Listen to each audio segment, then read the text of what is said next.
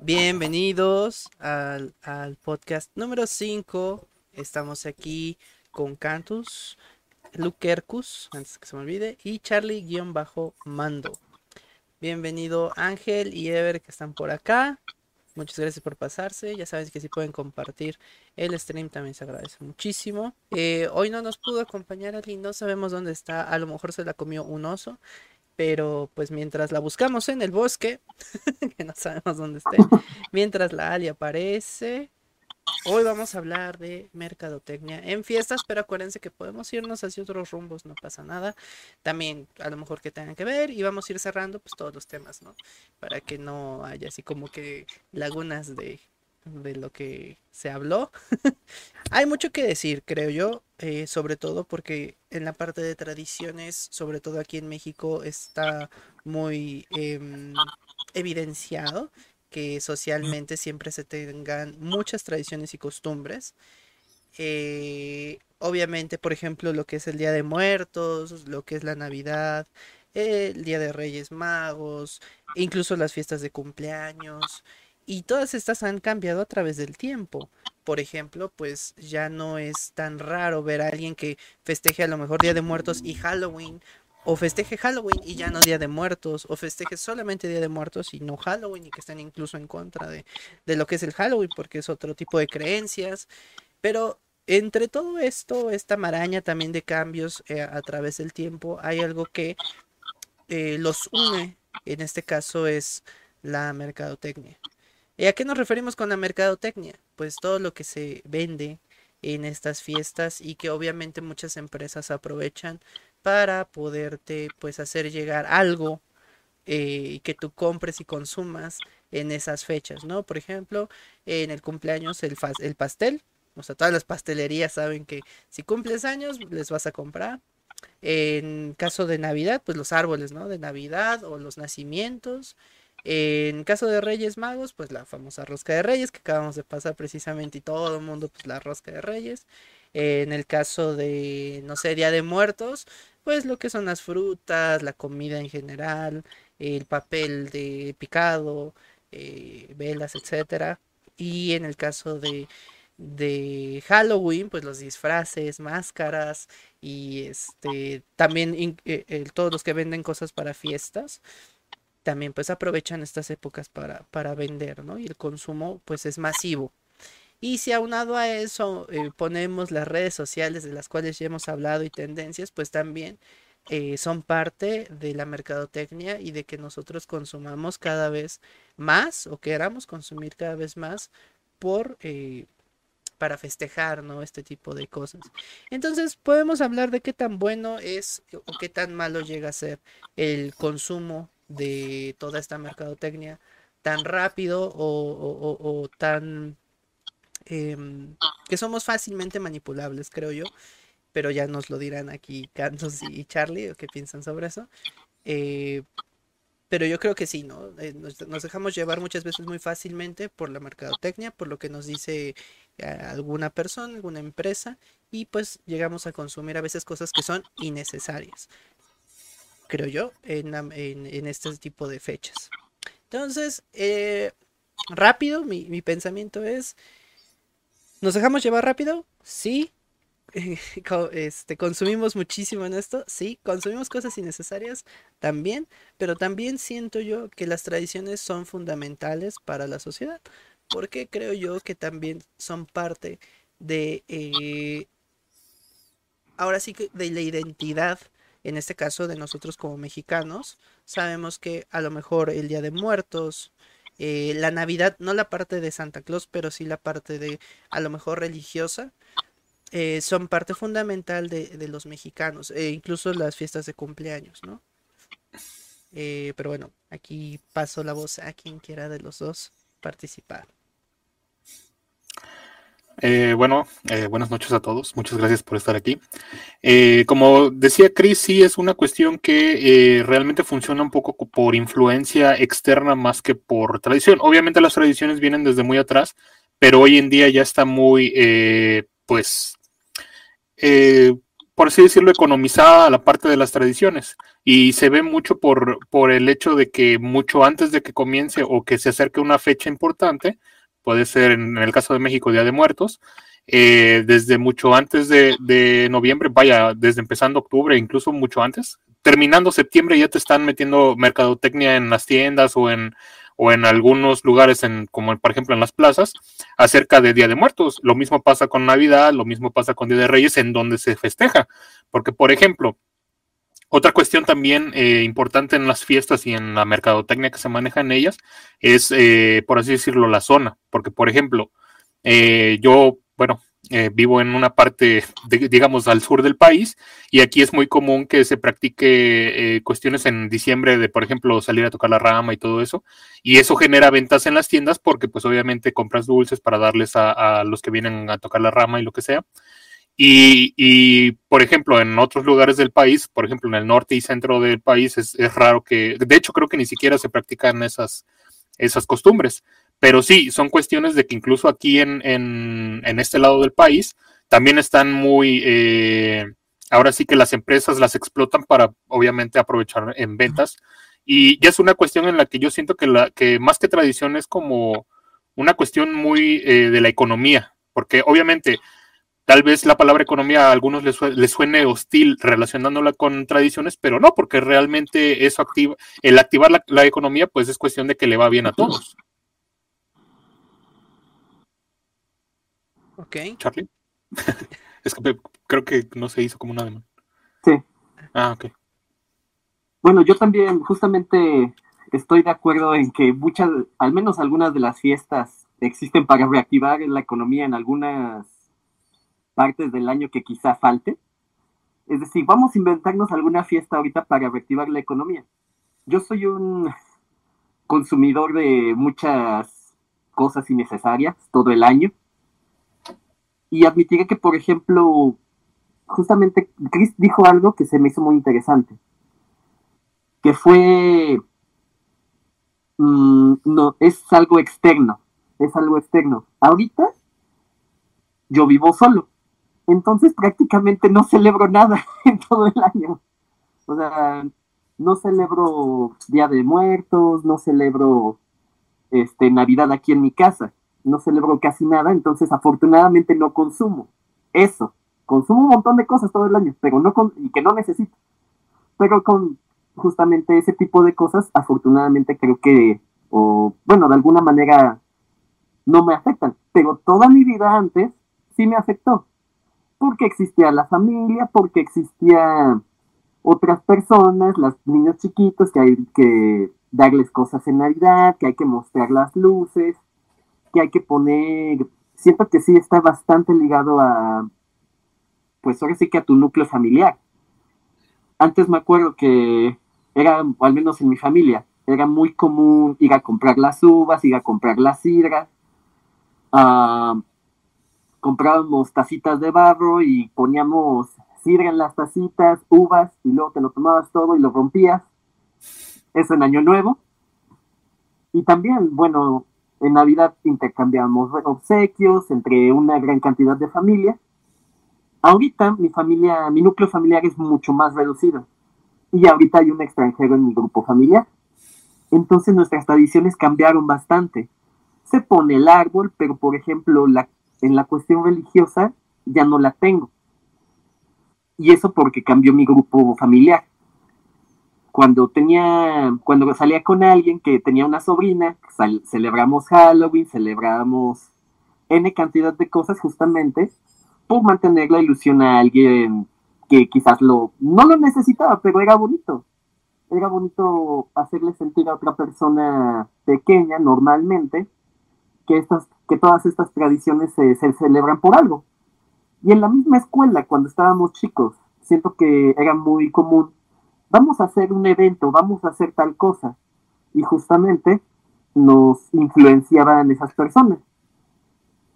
Y creo que, aunque sí creo definitivamente que es para, muchos de ellos deben de ser para reactivar la economía en ciertos puntos del año, creo que también es por la, por el quererle dar algo a alguien más de nuestro entorno social cercano. Puede ser un amigo, un familiar, algo, y pues el, terminamos celebrando por tener quizás algo que ver con ellos. Al menos eso es lo que yo siento un poquito. Sí, de hecho, bueno, en, es muy interesante esto que estaba contando, eh, bueno, que estaba hablando Charlie, porque me pasa, bueno, en el, en el caso de mi familia, pasa muy similar esta parte del núcleo familiar. Yo recuerdo cuando, bueno, cuando estaba más joven, eh, estando todos los familiares, y esto pues ya es un, es un poco cuestión de, de, situación, ¿no? De los tiempos. Porque pues uno estando niño, eh, pues recuerda las fiestas diferentes. Ya de adulto te das cuenta de que son totalmente, eh, bueno, tienes otro, otra, otra perspectiva de las fiestas y obviamente también tiene mucho que ver las temporadas, porque pues obviamente a, a, lo mejor algunos, y esto creo que también influencia mucho, porque por ejemplo, no sé si, si ustedes, bueno, esto es muy, muy común que, escuchen que en, diciembre, pues realmente al ser fechas de júbilo, de felicidad y de familia, hay muchas personas que caen en depresión en, estas fechas y justamente por cuestiones como las que dice Charlie, que muchas veces el núcleo familiar al principio pues era unido y después se va separando al grado de que pierdes totalmente todas las costumbres. Y por ejemplo, en mi caso eh, también ya perdí esa parte de celebrar porque pues realmente sí acostumbra a hacer cena, que viene siendo lo más común o, o lo más tradicional en, Navidad o en diciembre. Y, ya, pero hay otras familias que aparte de la, de, la cena, bueno, parten piñatas, eh, eh, queman pirotecnia, que pues, bueno, de la que está permitida, ¿verdad? y, y, cuestiones que, como por ejemplo las posadas, que también las, las realizan mucho aquí en Veracruz, y esas son cuestiones que, por ejemplo, en mi familia ya se dejaron y no es tanto por porque digan, ah, es que no nos gustan, no, porque la situación te empuja a eso. Y de cierto modo ahí ya también hay como un, una contraproducencia a la economía porque nosotros ya no, ya no participamos realmente como participábamos anteriormente. Y estas son cuestiones que pues realmente tú te das cuenta cuando eres mayor, porque cuando eres niño igual y ni te, y ni te das cuenta, ¿no? Porque pues obviamente tienes una perspectiva muy cerrada de lo que son realmente las fiestas o de lo que es la familia. Otra cuestión es que, como les comentaba eh, anteriormente, algunas eh, fechas, bueno, como dijo Charlie, hay algunas eh, fiestas que casualmente, o yo no sé que, yo me imagino que también es para, para una estrategia económica, la mayoría de las fiestas importantes, al menos aquí en México, caen en, fechas en las que son vacaciones o hay puentes ¿Y esto qué, es lo que hace? Pues propicia que la gente salga de sus casas, eh, eh, comience a gastar en cuestiones de, por ejemplo, salidas, viajes. No, espera, Kant, espera, Kant, espera, Kant, espera, espera, espera, espera, no se te escucha. Uh, me sales con, con, silencio, espera, espera, espera, espera, espera. Um, no, no, no puedes reactivar el audio, ¿no, verdad? Ah, ahí estás, ahí estás, ahí estás, ahí estás, ahí estás. Sí, sí, sí. ¿Aló, aló? ¿Me escucho? Sí, sí, ya. Super. Ah, ok, ok, perfecto. Eh, perdí, perdí un poco el, hilo. Ah, sí, estaba en la parte. ¿Mande? Así de, ¿a qué venía? Ah, ¿a, qué, quiénes son ustedes? No, sé. Que se había perdido un poco lo, esa parte de la, de la tradición, bueno, de comprar y consumir en, ese, en esas fechas. Claro, y son cuestiones, ajá, sí, ya recordé que estaba comentando que las fechas pues realmente caen en, en temporadas que son vacacionales o que son puentes y eso propicia que la gente pues se anime a salir, a viajar o a, o a, o a celebrar fuera de casa, que es lo que realmente activa la economía. Eh, cuestiones que, pues, por ejemplo, no se pudieron realizar en época de pandemia, o al menos en muchos estados se dejaron de realizar por eso y, eso sufrió. Ahí, ahí es donde te das cuenta de que realmente eh, las fechas pues benefician mucho a la economía. Sí.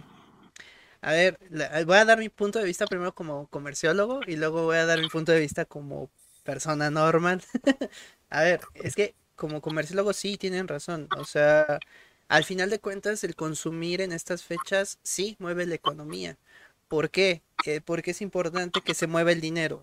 a, veces la gente no, no sabe realmente el por qué es importante a lo mejor que sí se compren cosas eh, en todo el año, o sea, en general.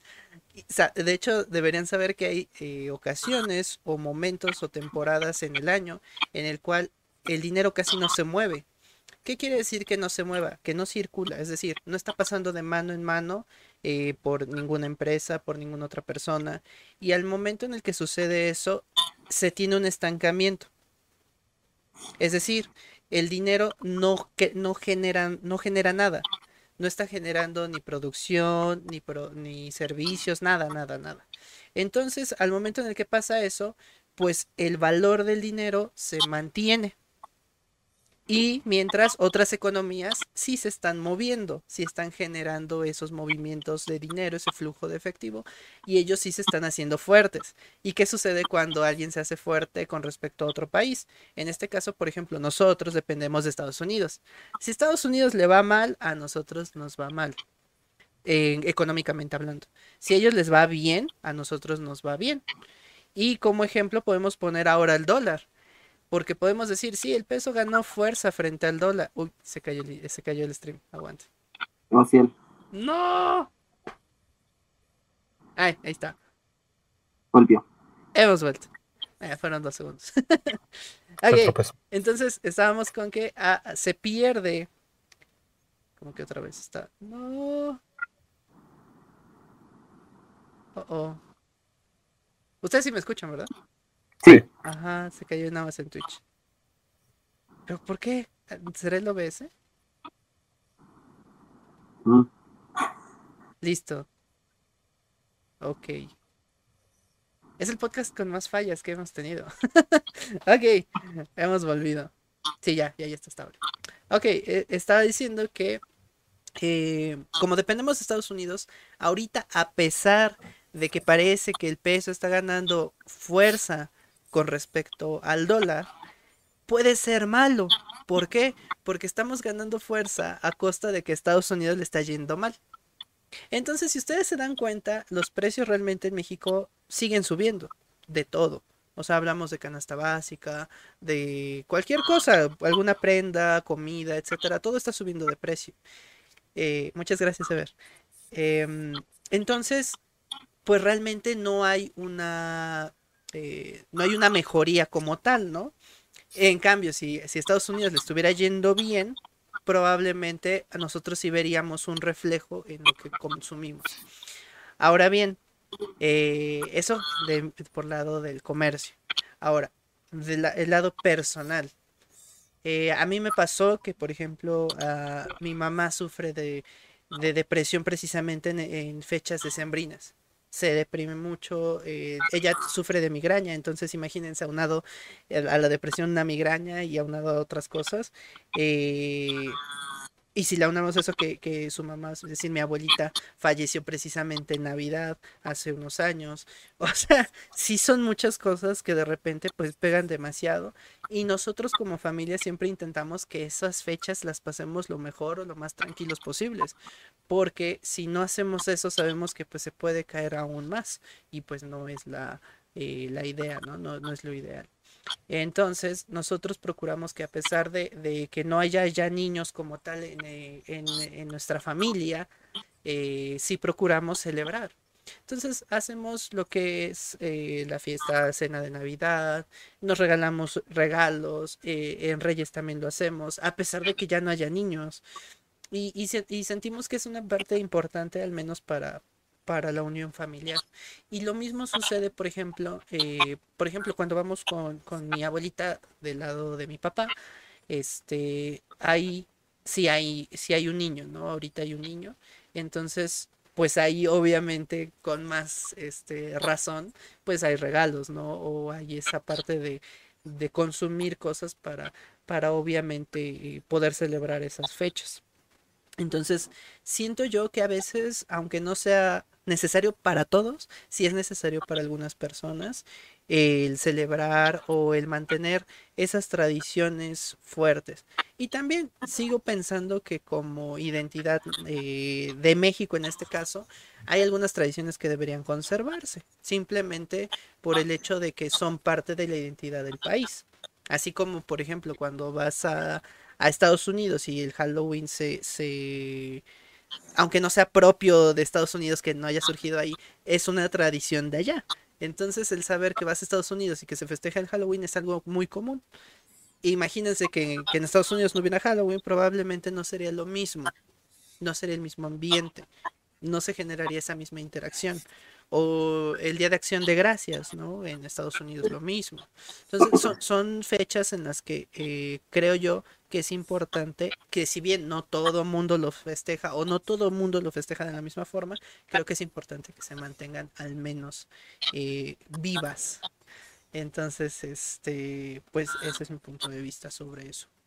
Pero hay algo, algo que me pareció curioso precisamente en Día de Reyes. se estaba acercando Día de Reyes. Creo no, era año, para Año Nuevo, Año Nuevo.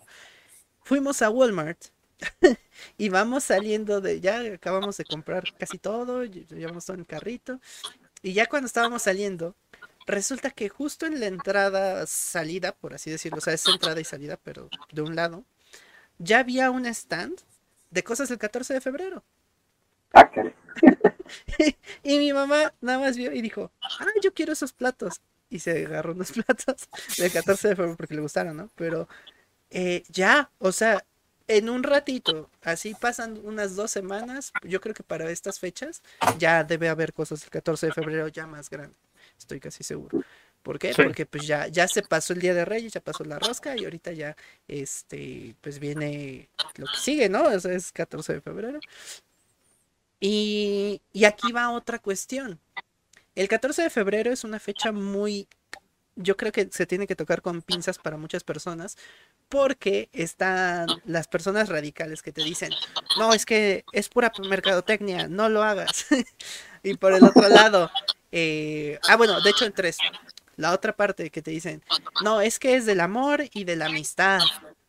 Y otra parte que te dice, no, es que solamente es del amor. Eh, y la realidad es que los que tienen en realidad razón es que la tradición real es del amor. Cuando se convirtió a amor y amistad, fue precisamente gracias a la mercadotecnia, porque se dieron cuenta que no todos consumían. ¿Por qué? Pues nada más festejaban los novios, los esposos, la gente con pareja. Entonces, ¿qué fue lo que hizo la mercadotecnia? Ah, es que también es día del amor y la amistad aquí en México y en muchos países de Latinoamérica. Y entonces, ¿qué provocó eso? Ah, pues que ahora a mi amigo, a mi amiga le regalo cosas también el Día del Amor y la Amistad, aunque en esencia debería ser solamente del amor. Si ustedes se van a Estados Unidos, van a ver que es solamente el Día del Amor. Es, eh, bueno, el Día de San Valentín, ¿no? Valentine's Day. Este, ¿por qué? Porque allá solamente, pues sí se quedó esa, esa tradición, ¿no? Como tal. Y aún así tiene mucha mercadotecnia, no, no lo voy a negar. Pero aquí se hizo así precisamente para expandir ese consumo eh, pues para todos. Ahora, yo creo que así como los que dicen que no, que no porque es pura mercadotecnia, está bien, o sea, es un pensamiento correcto si quieren no consumir, pues todos tienen la libertad de hacerlo o no. Pero eh, yo creo que como muchas otras tendencias que yo he dicho en algún momento, eh, lo que sí está mal es decirle, es que tú tienes que pensar como yo. O sea, no porque yo no quiero festejarlo, porque yo pienso que está así, tú tienes que hacer lo mismo. Y lo mismo sucede, por ejemplo, eh, yo creo que sí se segregó mucho al momento en el que dijeron amor y la amistad y se perdió muchísimo la idea de lo que era el día de San Valentín original. ¿Por qué? Porque sí era un día especial para las parejas, para los novios, para los esposos, creo yo. En el caso, por ejemplo, de Estados Unidos, pasa mucho que muchas parejas se reconcilian gracias a ese día. O muchas parejas se conocen gracias a ese día, o muchas parejas se hacen pareja gracias a ese día. Porque es a partir de ahí que comienzan a lo mejor una relación y demás. Y aquí en México ya no es así. o sea, sí, a lo mejor muchos hacen parejita y demás, pero la mayoría es así como que más de amigos. Si se dan cuenta, y los últimos años sobre todo, es de que salen más en amigos, o van con el amigo no sé qué, o van con la amiga no sé dónde, y ya se perdió muchísimo esa parte de, de las parejas en ese aspecto. Pero ahí sí, ¿ustedes qué opinan? Yo les voy a contar, este, yo tengo muchos amigos otakus, casi toda mi vida. Entonces, así de, ah, vamos a copiarle a Japón. Va, en Japón lo que se hace es el día del chocolate, el 14 de febrero. Entonces, ese día, las niñas, o mujeres, para el caso, son las que entregan chocolates a los hombres. Y así de a quien quieras, o sea, le puedes entregar a todos tus crush si quieres. En los animes generalmente te ponen que a un güey, ¿no? No, no, no. Tengo 20 crush, le entrego 20 galletitas de chocolates a, a cada uno, ¿no? Bueno, a una a cada uno, lo que sea. Le entregas a muchos, güey. Y entonces, el 14 de marzo, ¡boom! Tenemos el Día del Chocolate Blanco, donde yo como hombre te correspondo a la que me gusta. Podría hacerlo con varias, de hecho. Pero era, era, era muy común, al menos entre muchos amigos de mi facultad que eran muy otakus, que eso pasaba, así de, este, ah, todas las, todas las niñas este, me están regalando chocolates. Yo, ¿qué? ¿Quién copia eso? Y no, sí es real. O sea, sí, sí conocí personas que recibían chocolate el día 14, y entonces, el día 14 de febrero, y entonces el 14 de marzo llegaba, llegabas tú y le entregabas el chocolate, normalmente blanco. Ahí ya no tengo idea por qué, pero era, ese es como el día de declárate a tu crush con el chocolate. Y luego el otro día, ah, eh, vas a hacer este, correspond vas a corresponderle o no. Porque curiosamente allá Navidad es la fecha para las parejas. Mm, El 25 de diciembre es el día en el que tú normalmente sales con tu pareja al Love Hotel o sales a, pues sales con tu pareja como si fuera día de San Valentín, digamos. Y entonces, bueno, esa es una de las anécdotas que tengo que quería decir que dije que alguna vez me pasó en la facultad. Una chica me, me dio un chocolate y yo dije, guau, me lo dio el 14 de febrero, me voy a esperar y le voy a dar el 14 de marzo. Y justamente así pasó. Entonces, estuvo chistoso. O sea, el 14 de marzo es cuando se El- acepta o No, el, ca- o sea, el 14 de febrero Ajá. ella me dio el chocolate. Sí. Y yo el 14 de marzo le di otro chocolate en cambio, como decir, ah, también me gusta. Ajá, por eso, pero ¿en qué momento es cuando se da para decirle que sí? Es, Ah, el 14 de marzo. sí, es el Pasa 14 de marzo. Ajá, ya, ok. pasa un mes justamente. Y este. Y ya no me acuerdo qué más iba a decir de eso. Ah, Se fue la vida. sí, ya se me fue la vida. Bueno, pero imagínate que a 20 personas les llegue el... No, mames. Está cagado. Y que, y que todos le digan que sí. O sea, Ahí sale el poliamor. todos salen Así con... se inventó. Así se inventa. No, pues, eh, eh, eh, no sé, o sea, yo no puedo decir si está bien o está mal, pero sí, sí siento que si se lo das a más de uno, pues te puedes esperar cualquier cosa. Porque imagínate que, digamos que no 20, pero dos personas te digan que sí, tú como le dices que no, porque si ya le habías dicho que sí, debe ser muy incómodo. Bueno, me Sa- imagino. Sale el poliamor. ¿eh? No, pues los tres, ¿no? Vamos a ser feliz, vamos a ser Vamos a ser feliz. feliz. No, yo la verdad siento, Ajá. siento que igual y esa, y esa parte de que lleguen a darle a más de uno o a 20, como decía Charlie, es cuestión también de que pues eh, como que se hizo una mezcla de tradiciones, ¿no? O sea, mezclaron lo de la tradición de los chocolates con la tradición que tenemos aquí 14 de febrero, que como dijo Chris anteriormente, yo siento que sí ya perdió bastante significado y ya es como que muy, eh, sí, ese día regalamos dulces a los amigos o a la chica y lo que tú quieras. Y realmente eso hace que se pierda el, por así decirlo, ¿Tienes la, la idea, la idea original del, del festejo o del día, porque por ejemplo, y eso mm, ahora sí que yo lo manejo como experiencia personal, pues realmente en, en todos, en- ahora sí que en toda mi historia académica a partir de secundaria para arriba, todos los 14 de febrero era así como de que incluso hasta los propios eh, maestros te decían, ah, el 14 de febrero, vamos a festejar, traigan dulce, traigan esto. Y realmente ya es algo que pues como que te metían muy en, en, en la mente de que, ah, el 14 de febrero es un día en el que todos se, se, se van a reunir para festejar, si todos se van a regalar, regalar algo y, y nadie se queda sin nada, ¿no? O bueno, por lo menos en mi caso así fue, ¿no? O sea, al menos una paletita o un dulce o algo te regalaba alguien. O tú también regalabas y, y entonces ya perdía la idea original que, que era así como de que, ok, Ya no te Eh, sientes especial. Ah, puede decir, ajá, se puede decir así porque pues así como de que, ah, ok, fue, fue como un- una jugada para que nadie se sintiera excluido de- del amor, pero realmente tiene toda la mercadotecnia o toda la idea este, de economía ahí metida para que pues obviamente todos vayan a comprar dulces, todos vayan a comprar chocolatitos, todos vayan a comprar globitos, rosas y lo que tú quieras, y, se lo regalen. Y realmente, pues ya es una cuestión en la que pues se pierde la idea original.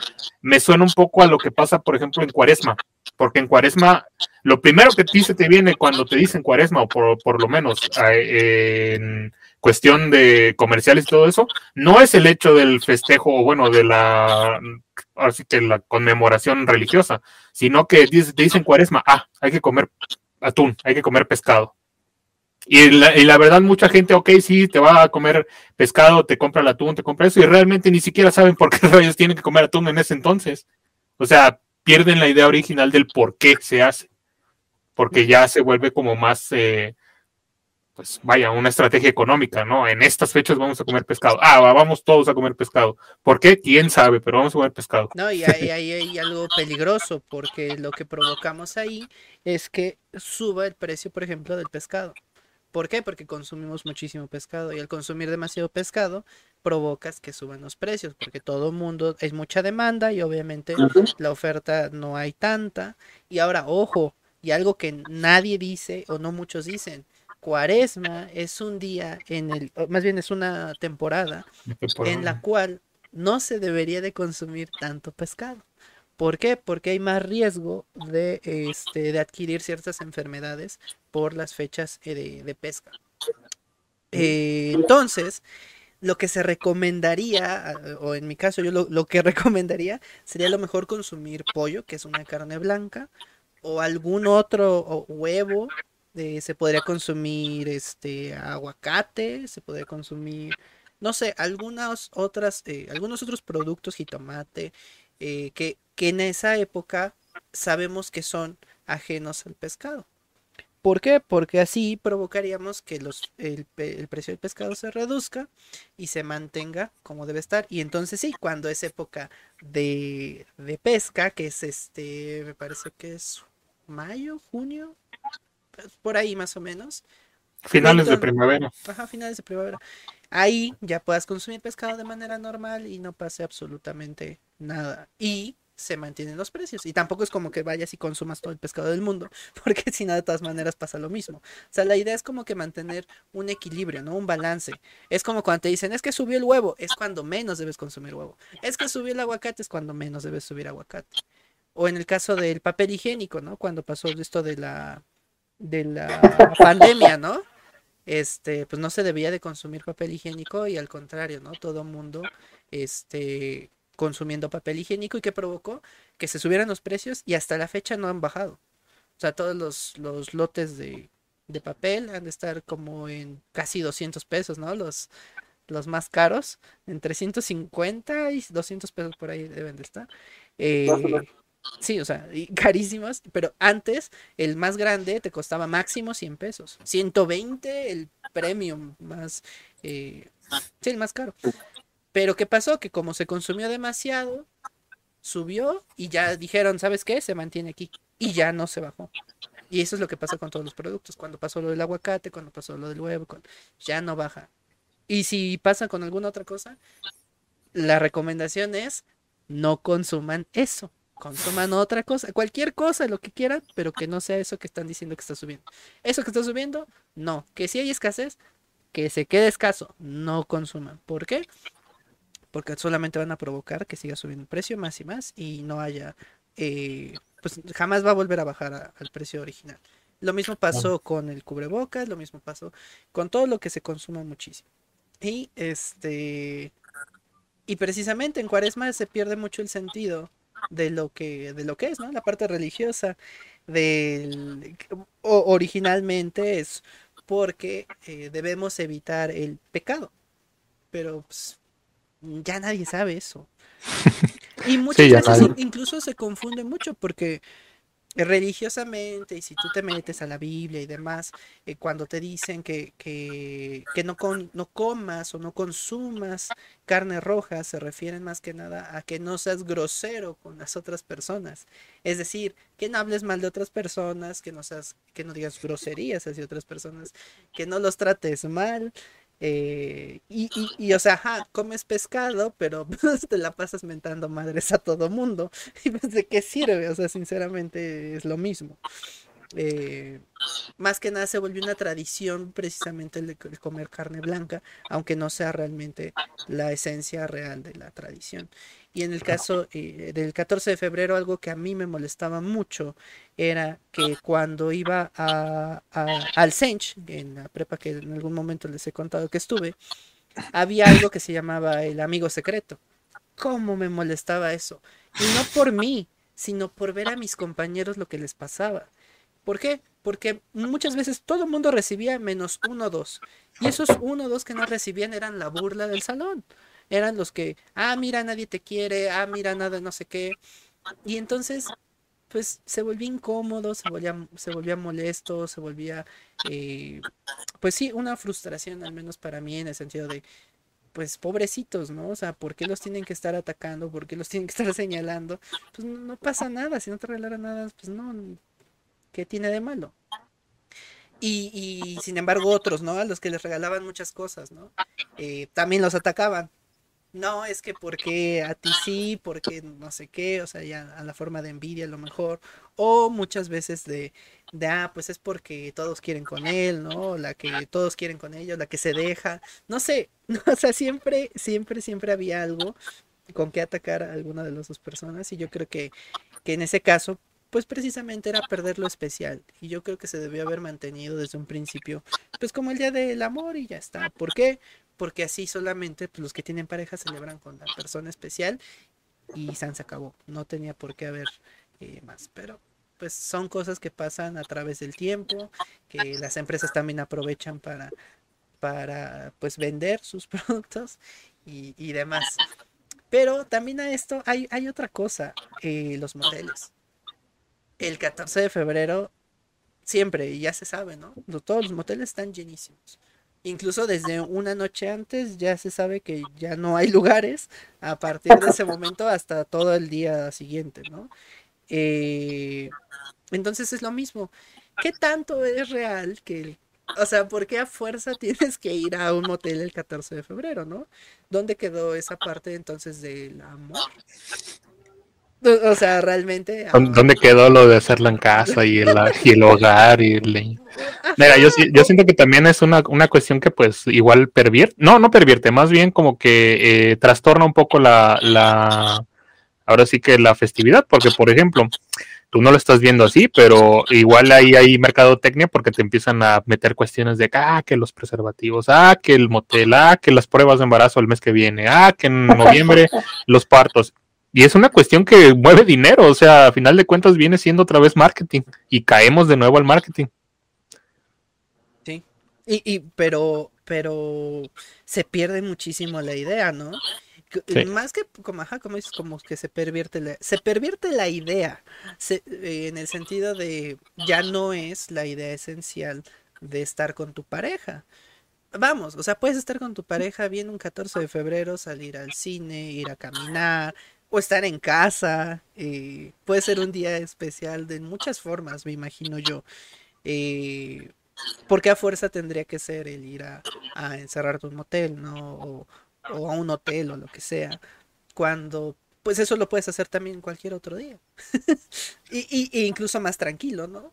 Con menos presión, me imagino yo, de que, ay, se me acaba el tiempo, de, ay, es que mucha gente, es que... Ay, es que me, hablaron, me habló más de una. Anda, me habló más.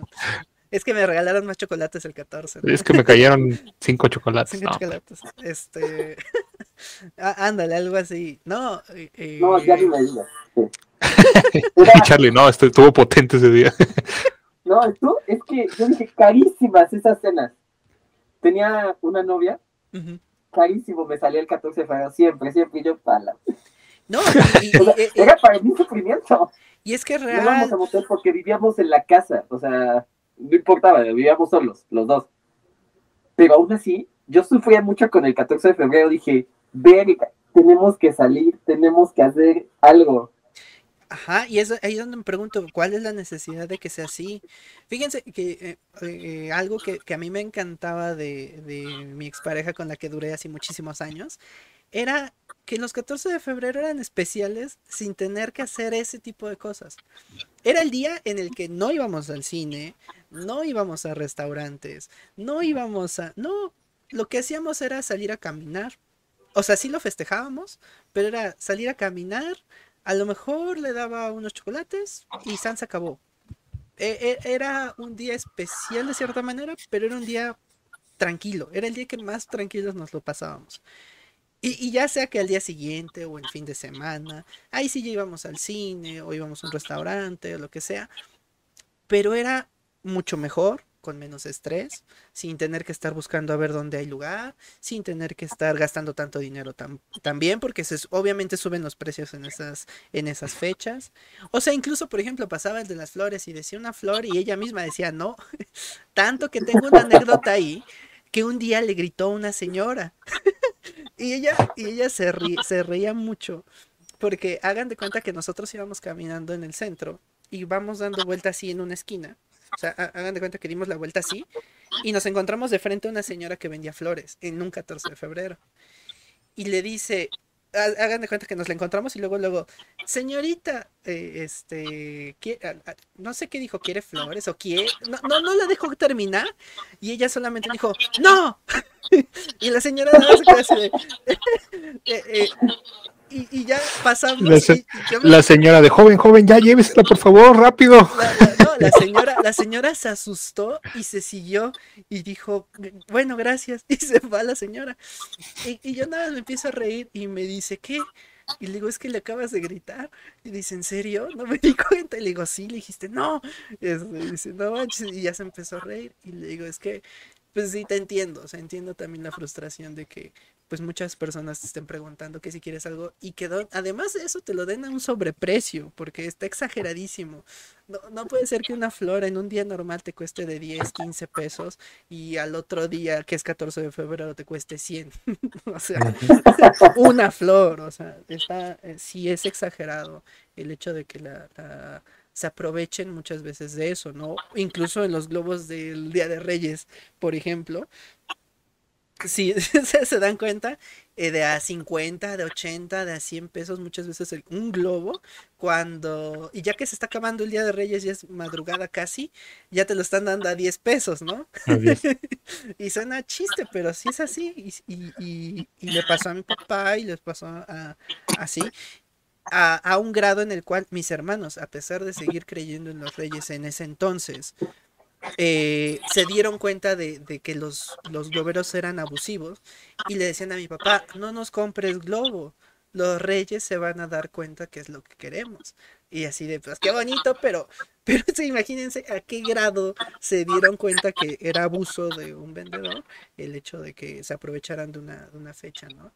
Eh, pero, pero sí, y las flores, eh, en, esa anécdota me acuerdo que que sí, la señora se fue muy espantada de, de, de no, no, este, de, no, como dijo, ay, eh, sí, gracias, algo así. Todavía hasta nos agradeció a pesar de que le gritó y se fue. y, ya nada más estaba riendo y así de, chale, este, nunca me había tocado que ella le gritara a alguien, jamás, este, pero fue, fue muy chistoso. Y, y, aquí otra cosa que, que, quería ir era aparte de que se va muchísimo a, a otras interpretaciones, eh, es la infidelidad. Porque en los moteles que se da más en ese 14 de febrero, se da muchísimo la infidelidad. Muchísimo. Y es incluso hasta, no sé cómo llamarlo, pero hasta lo presumen, ¿no? Muchas veces lo presumen. De es que yo estuve ese día con, es que yo ese día fue el, fue el día en el que dejé a mi, a mi pareja y me fui con fulanito, menganita, este, y ahí decidí eh, terminar todo y, ah, o ahí empecé con el amor de mi vida, pero a partir de una infidelidad. O, o, al menos eso yo he visto mucho, mucho en ese, precisamente en esa fecha.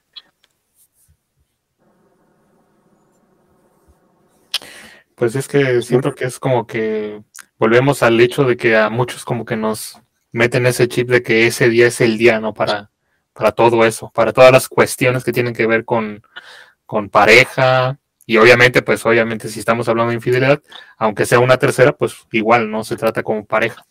Y realmente sí es feo, ¿no? Es feo porque pues realmente le pierdes totalmente el respeto a la fecha. Porque pues dices, ah, 14 de febrero, sí, claro, el día de los cachondos, ¿no? El día de, de los que van a ir a gastar en el hotel o el día de los que van a andar ahí de, de ridículos en la calle, que con las flores y con los osos, y es cuestión que, pues yo creo que eh, como, como dijimos anteriormente, o bueno, como se trató anteriormente, que es una cuestión en el que, bueno, si tus costumbres son hacer eso, pues va, adelante, es tu costumbre, ¿no? A final de cuentas, pues es como tú quieres pasar el día, pero ya que te quieran meter que a fuerza, no, es que ese día tienes que ir a como tienes que ir al motel o tienes que hacer esto o tienes que regalar flores o tienes que regalar chocolates o lo que sea, eso es lo que ya está mal, lo que te quieran, que te quieran meter esa idea. Y yo creo que pasa también en muchas este, festividades, no nada más en, en San Valentín, porque por ejemplo, es lo común que te digan que haces en un 16 de septiembre, ah, comer pozole, va, y si no quiero comer pozole, quiero comer taquitos, ah, va, bueno, vamos a comer taquitos, no, yo quiero comer este no sé, antojitos, ¿no? Ajá, y, si, es tu, tu costumbre y, es como tú quieres pasar el día, pues lo haces de esa manera. Y ya que te vean mal los demás, pues ya es una cuestión de que ellos ya están idealizados a que ese día se come pozole. Es lo mismo que el 14 de febrero, ¿no? Ese día se va al hotel. No, 16 de septiembre, ese día se come pozole. El pavo, no sé.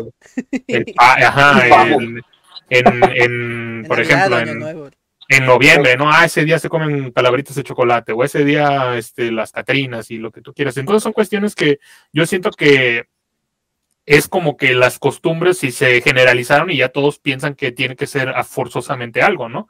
Cuando tú pues puedes festejarlo de un modo totalmente diferente. Por ejemplo, en mi familia el octubre pues es básicamente es altar, tamales, punto, no hay más.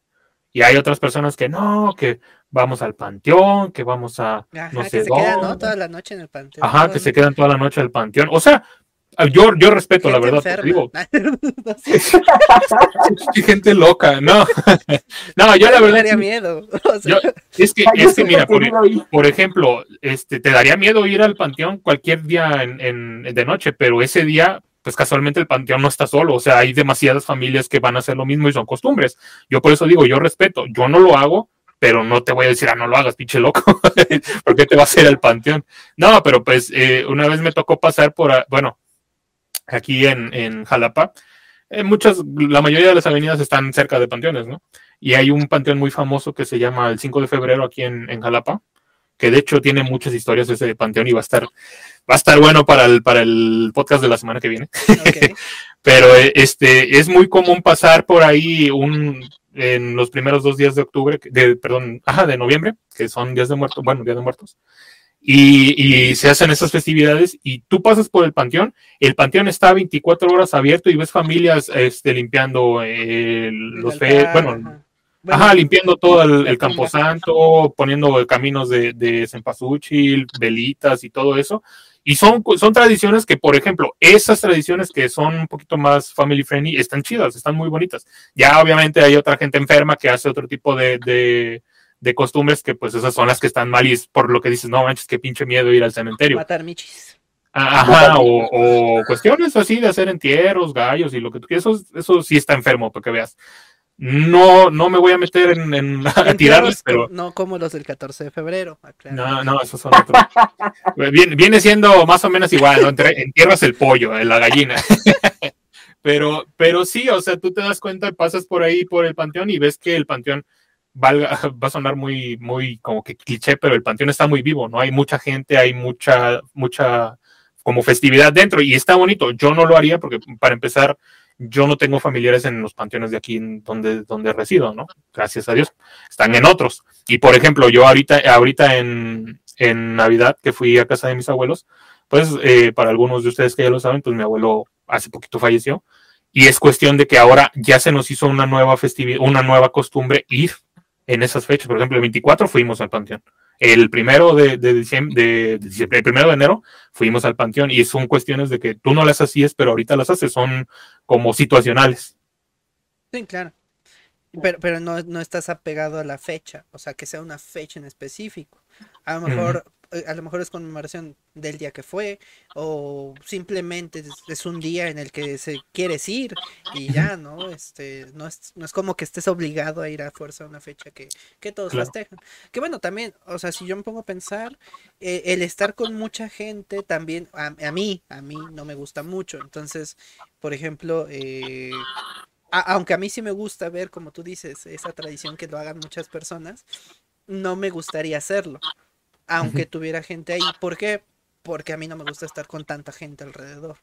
A lo mejor sí con mi familia, a lo mejor ir un día, como tú dices, a visitar. Eh, sí lo he hecho, pero pues no hay tanta gente. Eh, pero sí, ¿no? Es, es cuestión ahí sí de, de, cada quien o de cada familia, de cada este núcleo, como, como se vayan desenvolviendo y creo que todos son respetables al final de cuentas. Otra cuestión que también me gustaría tratar acerca de las fiestas, y creo que esa la tengo un poco, como que le puse un pinpoint hace rato que mencionaste, es algo muy, muy común que es en los centros comerciales, por ejemplo, o en las tiendas eh, pues grandes, como por ejemplo Walmart, Chedraui, en el caso de aquí de, de Veracruz, el Super Che y todos esos eh, está muy, está muy como que manchado eso de que muchísimo antes de que vaya a pasar una festividad te empiecen a clavar la idea de que ahí viene. ¿Y por qué? Una, porque siento que es como que te aceleran la vida. O sea, todavía ni siquiera pasa, por ejemplo, está pasando, está pasando de octubre, ¿no? Que es Halloween. En, en muchas... Y ya están arbolitos, ¿no? Y ya están los arbolitos. Entonces, así como de que vives, vives así como de que no, ya viene, ya viene Navidad, ahí viene este, te presionan. Y yo, por ejemplo, yo me he dado mucho cuenta de que a partir de que obviamente tuve una cierta edad, siento que se me va muy rápido los años. Y ya no, lo disfrutas. No, exactamente, ya no disfrutas nada porque es como que te están carreando, te están eh, presionando a que, a que ahí viene esta fiesta, ahí viene esta festividad, ahí viene esto, ahí viene el otro, ahí viene el otro. Y no nada más en, en, en ahora sí que en cuestiones de tiendas y centros comerciales. Para muchos que somos del ambiente virtual, en las redes sociales te empiezan a spamear lo de las fechas, en los videojuegos te empiezan a spamear lo de las fechas, por todos lados te empiezan a bombardear de que ahí viene esta fecha, ahí viene esta fecha, y como que tú ya vives como, como acelerado. Porque todavía no pasas una y ya te están avisando de la otra, y es así como de que no manches, ¿qué hago? Sí, pasa en todo. No, imagínate eh, en las tendencias. De hecho, ¿sabes qué? He estado pensando, o bueno, yo creo que ya les había dicho que quería hacer un cinco cosas que no me gustan de los creadores de contenido, cinco cosas que no me gustan. Pero no lo he hecho por dos razones. Y una es esta, que estaba esperando el podcast precisamente para hablarlo antes de. Porque creo que es que a lo mejor algunas cosas de las que voy a llegar a, decir ahí en esos videos, eh, quizá les pegué a muchos que, lo lleguen a ver, precisamente por eso, porque viven acelerados. Eh, el hecho de que haya un trend o una tendencia, por ejemplo ahorita, ¿no? Lo, de Shakira y Piqué. O sea, vino de Shakira y Piqué, ok, lo tomas como trend, lo usas, está bien, está padre, pero siento que muchos exageran, o sea, agarran y 25 videos de lo mismo, y es como, tranquilo, o sea, uno, dos videos está bien, tres, porque te estás aprovechando del tren, jalo. Pero cuando ya agarras eh, todo ese tema para todo, ahí ya hasta se me hace molesto. Y me pasó con dos creadores, ahorita no me acuerdo sus nombres, pero hagan de cuenta que pasé uno y dije, ah, bueno, está, está padre, me gustó. Pasas otro y me volvió a salir. Dije, ok, bueno, va.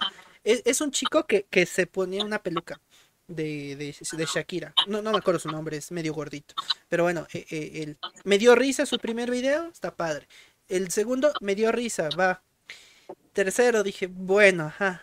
Cuarto, quinto. Y ya me empezó a salir, pero del mismo contenido, subió como 15 videos de lo mismo. Y fue así como, ya, ya, ya. O sea, está bien, dos, tres videos y, y, y ya. Déjalo, déjalo ir. ¿Por qué? Porque provoca solamente hartazgo. Y precisamente creo que eso es lo que sucede con las fechas. Pasas y de repente todos usando el mismo audio de Navidad, por ejemplo, ¿no? El All I Want for Christmas. Y pasas, Is You. All I Want for Christmas. Y pasas y pasas y pasas. Y todo el mundo con el mismo audio. Y deja que sea el mismo audio. Con el mismo baile. Con el mismo. Todo igualito, todo igualito. Y entonces dices, ah ok, ¿y cuál es la diferencia, no? Entre uno y otro. Y cuando ves uno que es diferente, que te agrada, es el que menos apoyo tiene.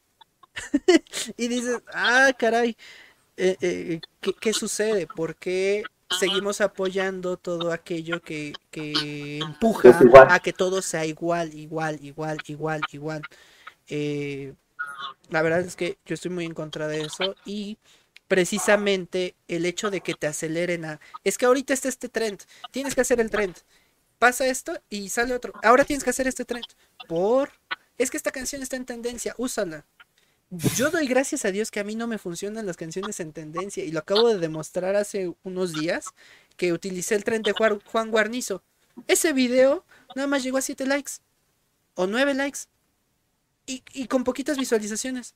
Y es el único. Y todos los demás tienen 300, 500, 1000, 5000 vistas. Y ese no. Y lo volví a hacer una segunda vez porque dije, ah, a lo mejor lo publiqué en un, en un mal momento. Lo volví, a, lo volví a hacer. O sea, ni siquiera lo volví a subir, no. Lo volví a hacer. Y no pegó. Tres likes. Lo tuve que borrar. ¿Por qué? Porque no me pegan los trends. Ya sea por el, el audio que está, si es muy famoso el audio, a mí no me pegan. No me pega ningún audio trend. No me pega ningún baile trend. No me pega nada de eso. Me pegan trends que yo haga. O sea, si yo hago un trend desde cero que a mí se me ocurrió, eso pega. Pero si hago lo mismo que otros, no. Y, y, doy gracias de cierta manera a eso, porque así no me pego a lo mismo que hacen todos los demás. Pero, este, sí es algo que te, que te empieza a presionar y se te va la vida, se te va el tiempo, eh, se va muy rápido y, y, es molesto, es molesto, llega a ser hasta molesto incluso. Eh, ahorita como les dije, ¿no? Lo de que llegué en Año Nuevo y vi lo del 14 de febrero, sí se me hizo demasiado, se me hizo así como que, ¿por? ¿Por? O sea, sí, sí, sí exactamente, o sea, ¿qué, qué, qué pasa? Todavía no entendía. Hay que comprarlo ya Ahorita que es 14 de enero se me haría muy apresurado ponerlo, pero diría, bueno, sí tiene sentido, porque ya pasó la rosca de Reyes y ya estamos casi en febrero, tendría algo de sentido, pero que desde Año Nuevo, es más, era como 30 o 29 de, de diciembre, me estés poniendo cosas del 14 de febrero, es demasiado. O sea, la verdad es demasiado. Está muy exagerado. Eh, y no me sorprendería que llegando el 14 de febrero pase y ya no estén poniendo cosas de cuaresma. ¿Por qué? Porque a, a, así, de, así de rápido se mueven las empresas. Y yo entiendo que muchas veces la mercancía sí les llegue antes para que llegue a la fecha correcta y demás. Pero una cosa es que te llegue la mercancía y otra cosa es que ya le estés eh, dándole publicidad desde dos, tres meses antes. está, está demasiado, demasiado exagerado, como si la gente no supiera qué es lo que se festeja después. Sobre todo en esas tradiciones. Todos sabemos que Navidad es en diciembre y Año Nuevo es en diciembre. Son cosas que no necesitan realmente una publicidad previa. Y ¿qué les puedo decir? De hecho, yo sí tenía ganas de decirle a mi mamá, es, no compres eso. Porque lo que provocas es que precisamente, pues digan, ah, ya ves cómo se está comprando, a pesar de que todavía no es 14 de febrero. Pero pues ya no le dije nada porque pues es mi mamá. digo, que, digo está regañando ahí en, la, en la tienda. Pero es algo que yo no haría. Yo no compraría esas cosas. Yo diría, no, hasta el mero 14, si es que pues me gustó o es algo que a lo mejor eh, si no bien necesito, a lo mejor en ese momento se me antoja comprar. Puede ser, pero... Otra cosa que yo veo también ahí muy, muy latente es eh, las cuestiones de mover mercancía, pero en, en, ¿cómo decirlo?, en contratemporada. Porque, por ejemplo, pasa mucho, en el, ahorita que me estás diciendo esto de, de las cuestiones de 14 de febrero en enero, yo podría preguntarte en este momento, qué tanto le costó eso a tu mamá que, compró ahorita que no es 14 de febrero y cuánto va a valer cuando sea 14 de febrero. Ah, sí, súper barato. Y es una cuestión que explotan mucho porque, por ejemplo, es muy común decir en, invierno, ah, vamos a comprar ropa para verano. y, o viceversa, en verano compras ropa para frío y te sale más barata. Claro, porque son estrategias de marketing, también empiezan a mover mercancía que, por ejemplo, en, en verano te venden la ropa que no se vendió en invierno pasado Y en, y en invierno te venden la ropa que no se vendió en verano pasado, pero la mercancía como quiera sale. Obviamente también ahí es una cuestión de que, por ejemplo, la gente dice, oh, soy muy listo, compré algo más barato porque lo compré fuera de, de temporada. No, papá, lo que pasó es que te hicieron el merchandising bien, bien loco en la No, cabeza. deja eso. Ahorita te- te- me acuerdo de una anécdota que mi mamá precisamente se compró una chamarra muy barata eh, hace mucho, hace como 4 o 5 años. ya tiene. Se la compró en fuera de temporada porque estaba a buen precio, sí estaba bonita y demás. Y la guardó. Entonces, este, llega invierno eh, y ella dijo, necesito una chamarra. Compró una más cara en, en tem- en temporada de invierno y cuando se la está probando y demás, encuentra la otra chamarra. y entonces dijo, ah, sí, que tenía una chamarra nueva. Y mi papá nada más con cada Y me hiciste comprar otra chamarra cuando ya tenías una que yo te dije que tenías, porque sí, mi papá sí le dijo, yo te compré una y dice, no, no me la compraste. Sí, te la compré, estoy seguro, porque salió más barata. Y hasta le explicó, le contó toda la historia y, y, y, y no se enteró mi mamá hasta que la vio. Entonces, así como que, ah, ok. Sí, pasa mucho. no digo que no pueda hacer una compra inteligente, siempre y cuando tú sepas que lo vas a usar, tú sepas que, que a lo mejor es de utilidad, pero el problema es cuando te dicen, no, es que te lo estoy vendiendo más barato, y a veces, o muchas veces no es cierto, muchas veces no está más barato.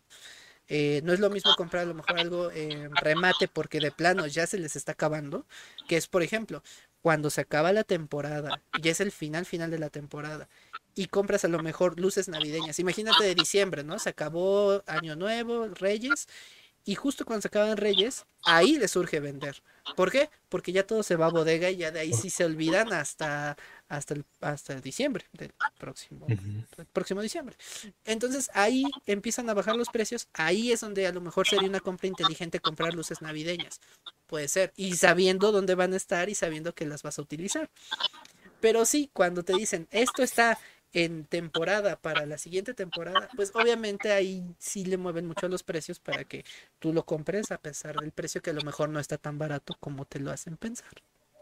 Solamente porque cuando es temporada ya te lo ponen más caro y ya dices, oh, sí estaba más barato antes. No, mentira, estaba igual caro, pero, pero lo compraste a otro precio. Es como ahorita está muy famoso, bueno, no, no muy famoso, es un meme que vi de, del típico meme de Mel Gibson en, en Corazón Valiente, pero con la rosca, ¿no? De 5 de, 5 de enero, esperen, esperen, 6 de enero, esperen, Esperen. cambiando la rosca. Y Ahora. ya 12, 12 de enero, roscas 3 por, 3 por 100, ahora. Char- Así Charlie debe saber muy bien de eso. Por ejemplo, cuando compras alguna figura, algún coleccionable, eh, ¿en qué temporada es mejor comprarlo? ¿Cuando va a salir? Justamente, ¿Cuando ya salió? ¿O cuando ya no hay? O sea, cuando ya son escasos. O esperarse años para comprarlo. eh, hay que admitirlo, es muy variable y depende de, de qué este, línea estemos hablando. hablando. ¿Tú cuándo lo consideras con- inteligente? Por ejemplo, un Funko. Verga.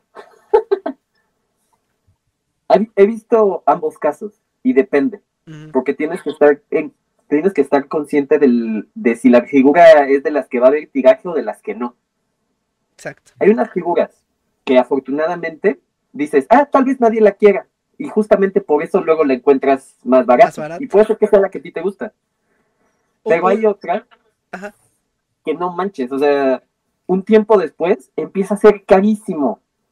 Carísimo. Se, se encarece. Esto es de un, un Funko de Boba Fett que tengo por ahí. Yo la verdad no colecciono Funko. Pero me lo regalaron. Dije, ah, qué muchas gracias, qué agradable sujeto. En aquel entonces costaba, no sé, 250 pesos.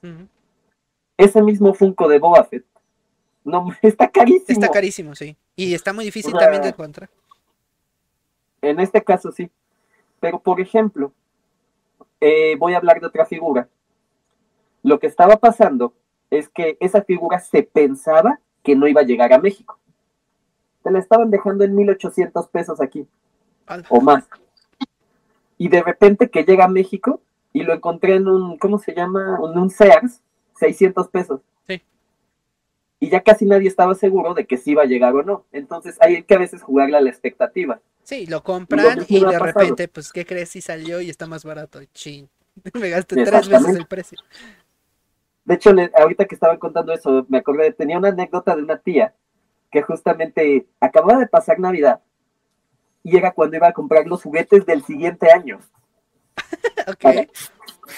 Era, no, y lo peor es que, por ejemplo, sí funciona. Sí, sí, sí Yo funciona. iba aquí al, a la feria de los juguetes que ponen muy cerca del World Trade Center, que ponen dentro del World Trade Center.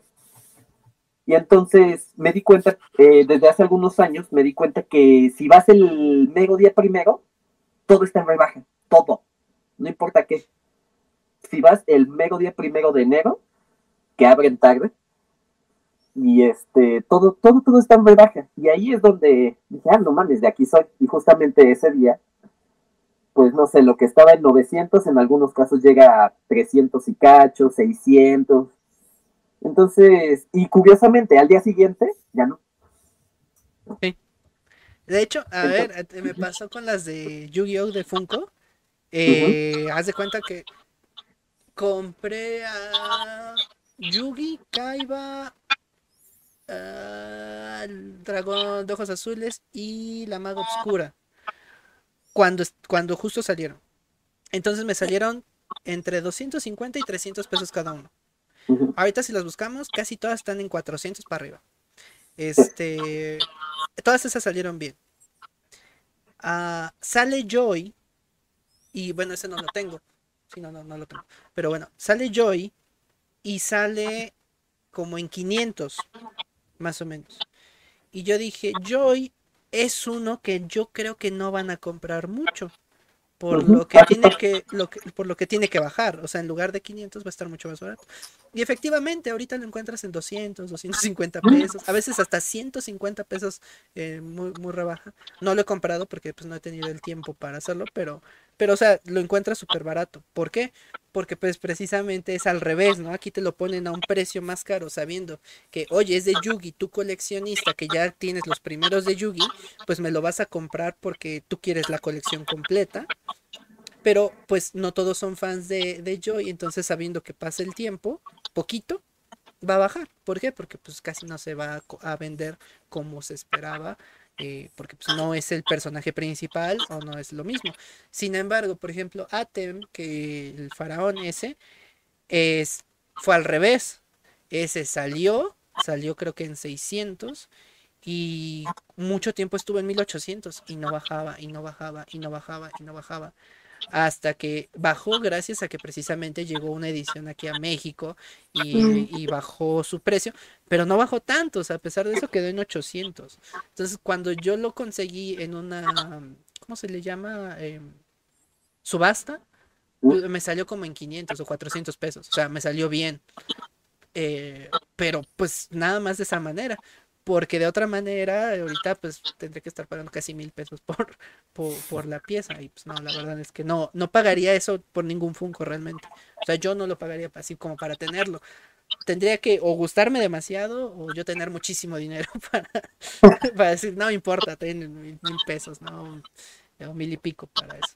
Pero sí, eh, eh, ha- hay compras que pueden ser inteligentes, como dices con, con tu tía, ¿no? Acaba la, la temporada, aprovechas, compras, y ahí sí se me hace una compra inteligente porque sabes que es algo que vas a usar y es algo que, que te puede servir después.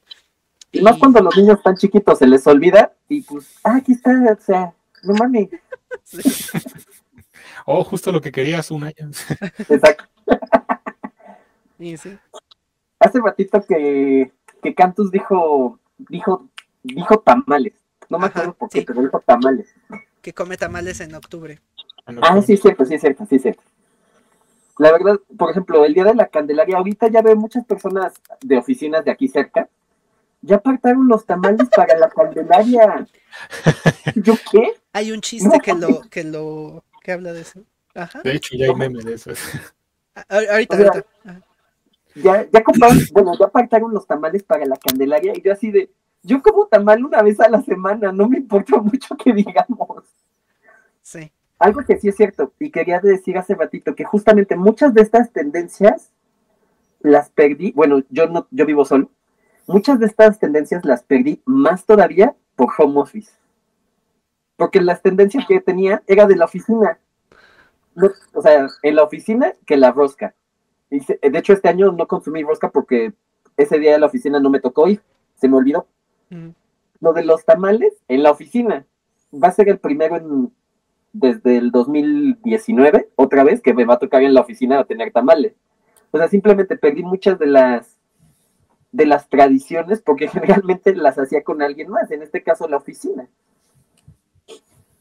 Y algo que se me hizo muy interesante, y es cierto, uh, nuestra percepción del tiempo va cambiando a través de los años. Aparte de que nos están haciendo vivir pues, más rápido, justamente porque todo debe ser rápido. No, no puedes tener tiempo para descansar, para hacer nada, porque tienes que estar haciendo algo, según mucha gente. También nuestra vida adulta, con un año, por ejemplo, ahorita yo tengo 31 años. Un año siguiente me va a representar un 31 de lo que de lo que he vivido. En cambio, cuando tenía 5 años, un año representaba un quinto de lo que viví. Mi percepción del tiempo también cambia mucho a través de los años. Y luego nos hacen vivir así de rápido. El año pasado se me pasó rapidísimo. Y ya estamos así de, diablos. No, no pensé que, que sí fuera tan cierto que, que pasaba tan rápido el tiempo. Y me lo dijo hace no mucho mi papá. Ahora siento que el año nuevo llega rapidísimo. Él ya tiene 71 y dice, pues para mí ya casi casi en un parpadeo se va el año. De hecho, le pasó a mi papá también, pero ahorita cuentas.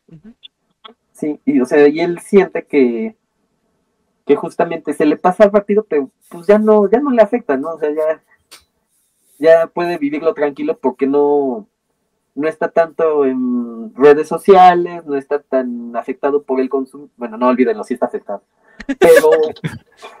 es diferente. Y también ya tiene otra percepción, porque pues también ya, este, cuando se tiene cierta edad también se va, como dices, va cambiando tu percepción del tiempo y también lo vas viendo de otra manera. Sí. Justamente acaba de comprar luces de Navidad para el siguiente año, o sea, y el que sí le gusta donar. inteligente.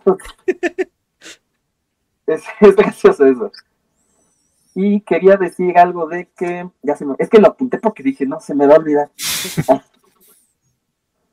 Siento que los trends se hacen muchas veces por cierta aceptación, porque a veces dices, si haces algo diferente, la gente te va a criticar y te va a decir, así no se hace. Entonces pudiera pasar que hay personas que justamente no se atreven a hacer algo diferente por lo que los demás pudieran pensar de ellos. Y siento que así de, pero es que así no se baila, pero es que así no es. O sea, y siento que hay personas que sí les puede afectar. Claro. Y bueno, ¿anda? No, sí. Ah. Y bueno, nada más de Shakira y, y Piqué, yo así de llegué. Shakira sigue haciendo cosas. ¿Quién es Piqué? ¿Pati Chapoy sigue viva? No mames. Esta semana fue con todo. No sabía. Han pasado muchas cosas. Eh, apenas llevamos 14 días del año. O sea, no llevamos ni, ni medio mes y ya. Pero ojo, también aquí percepción del tiempo. Medio mes ya se fue. Ya se fue. O sea, en, cachitos, medio mes ya suena así como que habla. Ah, este, sí, sí, se va. Todos nos falta vivir lo mismo 24 veces y ya acabó el año. Ajá, sí, de hecho. 24 veces más y ya nos fuimos a la vez. Este. A ver, primero la, percepción del tiempo. Sí, este, de hecho a mi papá le pasó este año y me dijo, o sea, siento que se me fue muy rápido el año, siento que se me está yendo muy rápido la vida, siento que de repente, o sea, todo se fue y, y pues siento feo, ¿no? Así me dijo. Este, a mí me pasa también mucho, o bueno, me pasó este año precisamente, o bueno, este último año, que se me fue rápido y me deprimí y me generó ansiedad. ¿Por qué? porque yo tenía mucho, muy revolucionada la cabeza de voy a hacer mucho contenido, voy a hacer muchas cosas aquí, voy a... Y, y de repente dije, ya se me acabó el año. Y no lo logré, o sea, no, como yo quería. Fue así como que, ¿qué demonios? Y sí me dio el bajón, muy feo. Yo no había hablado de esto precisamente porque quería decirlo aquí. Porque si de repente se me fue el año y dije todo lo que quería hacer entre que lo que trabajo con los influencers y demás también me comió tiempo Y fue por eso que decidí el hecho de, ¿sabes qué? Lunes y viernes nada de streams para que yo pueda hacer lo que yo quiero hacer, porque sinceramente siento que se me está yendo el tiempo muy rápido. Eso por un lado. Y por otro lado, pues también para calmar mi, mi, ansiedad, porque dije, no puedo estar así, ni modo que todo el tiempo esté así. Y a lo mejor muchas veces no lo notan en stream, pero sí, o sea, yo estaba muy ansioso de, ¿y ahora qué hago? ¿Y ahora cómo le hago? Y es que no, no estoy, no estoy creciendo como quisiera, no estoy haciendo lo que quiero. Eh, o sea, estoy haciendo lo que quiero, lo que me gusta, pero no como quisiera que pasara. Entonces es ah, y, y sí llegó un momento en el que yo me estresé muchísimo y dije, no, ya saben qué. Y eso aunado a otras cosas que pasaron y que muchos sabrán, eh, pues también me, me bajaron muchísimo. Entonces, sí, el tiempo se pasa rapidísimo y ahorita ya estoy en un mood más de haz lo que te gusta, haz lo que quieres y hazlo, hazlo como tú quieres, ¿no? Entonces es lo que estoy haciendo. Estoy, ahora sí que estoy tomando el control de mi vida, como dice este, este ¿cómo se llama?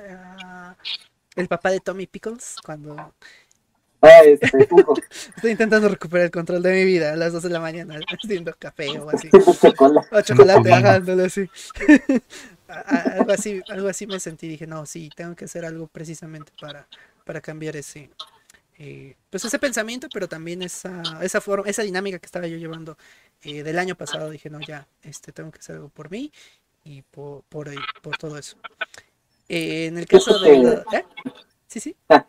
Bueno, fíjate que hablando, eh, a veces tú solito te causas ansiedad. No sé si, si te ha pasado esto o es más o menos similar. Yo el año pasado, más o menos a finales, me causaba ansiedad yo solito porque hacía tantas cosas de que ya no podía estar tiempo sin hacer nada. Así como estaba viendo el stream, estaba cortando foam, pintando todo el tiempo. No estaba aquí, estaba entrenando. No estaba aquí, estaba en la oficina, haciendo TikToks de la oficina, haciendo TikToks míos si quería porque también me dio lo, de repente lo dejaba porque dije, no manches, prefiero hacer una manualidad. Y entonces ya no ya me causaba ansiedad eh, no, no hacer nada. No podía estar, simplemente no podía descansar. Entonces yo solito me causé el estar todo, todo el tiempo ansioso, todo el tiempo, ah, quiero hacer esto. ¿En qué momento lo voy a hacer? Tengo muchas actividades.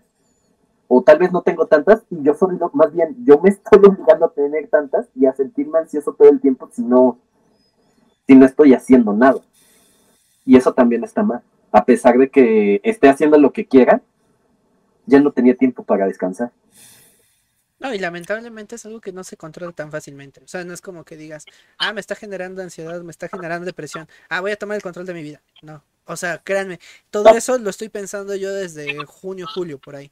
Entonces, de junio, julio hasta ahorita es cuando ya dije, ¿sabes qué? Tengo que cambiar eso o sea, yo estaba consciente que lo tenía que cambiar, pero no sabía cómo. Entonces, julio, agosto, septiembre, octubre, noviembre, y pues ya no llega un punto en el que eh, a veces sí sales y a veces no. A veces, aunque por más quieras, pasan los años y no, y no sales de ahí.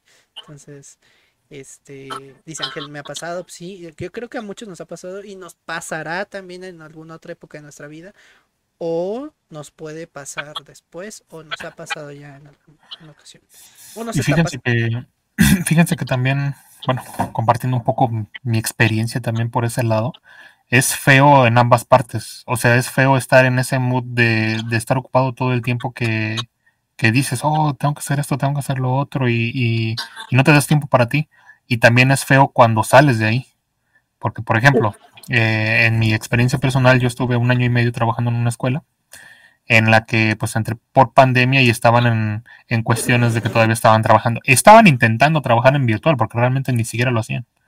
Entonces cuando yo llegué era cuestión de, no, es que tenemos que, ver cómo implementar esto, cómo implementar el otro, cómo llegar a los alumnos, cómo mandarles las clases, de actividades, etcétera, etcétera. Y fue cuestión de que, de que el primer año me la, me la, viví ocupado y lo malo es que ese trabajo era, bueno, no lo malo, pero, pero ese trabajo era, era hasta los sábados. O sea, era de lunes a sábado todos los días de siete y media hasta... Era muy desgastante, pero haz de cuenta que lo malo no es que sea desgastante, lo malo es que tú te acostumbres a ese ritmo. Porque, por ejemplo, yo era, era, llegué a un punto en el que literalmente, o sea, me levantaba como a las seis de la mañana para estar listo a las siete y media e irme. Bueno, no, para estar a las siete y media en la escuela y luego se supone que mi hora de salida era a las tres y media, mentira. O sea, había veces que nos quedábamos hasta las cinco, de la tarde. Hasta las cinco de la tarde. Y luego era regresar para hacer planeaciones para, para las clases del día siguiente, las grabaciones, porque se le ocurrió la brillante idea a, este, a nuestro director de, de, trabajar en híbrido, o sea, trabajar en presencial y trabajar en, en virtual para cuando, para cuando regresaron. Entonces, chútate que tenía que, preparar dos clases, las grabadas que eran para los que estaban en virtual y las eh, presenciales para los, de, los del siguiente día, y porque las dos se manejaban al mismo tiempo, ¿no? Para que no fueran nadie atrasado. Entonces era cuestión de que yo, la, la verdad, llegaba a las 5 de la tarde en mi casa, pero yo, yo, llegaba a seguir trabajando y terminaba de trabajar como hasta las 2, 3 de la mañana. ¿Cuánto dormía? Tres horas. Y vivía así por un año y medio. Entonces fue cuestión de que cuando terminó ese trabajo y cuando ya este, me, me finiquitaron, yo me di cuenta de que ya no me estresaba y podía vivir a ese ritmo de, vida porque ya me había acostumbrado. Fue lo peor que pude haber hecho.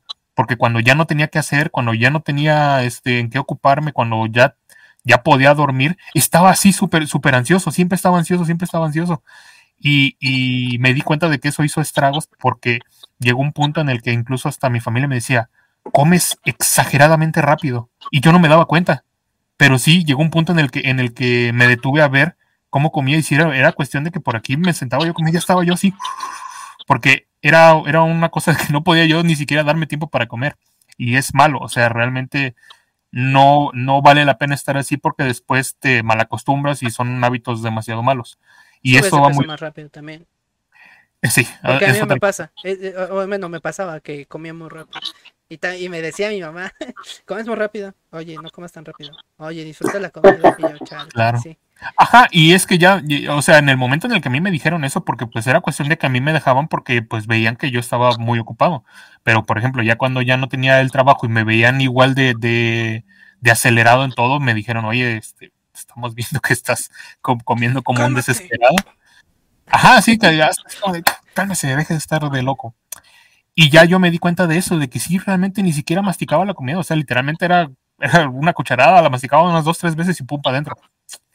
Y era cuestión de que sí, son hábitos muy malos y van muy de la mano con lo que estábamos hablando hace rato de, de vivir acelerado, o sea, de vivir los años que sientes que se te vienen encima y llega, llega un punto en el que tú pareciera que está bien que, que planees a futuro, ¿no? Que, que, digas, este año voy a hacer tales cosas, tales cosas, tales cosas, pero al final de cuentas, como, como le pasaba a Chris, te terminas eh, estresando y te da ansiedad por cuestiones que pues realmente a lo mejor sí pudieran estar dentro de tu control, pero si no lo están, te van a estresar y no deberían, porque realmente, pues, ok, si te atrasas en algún proyecto o algo, pues, ¿qué más da?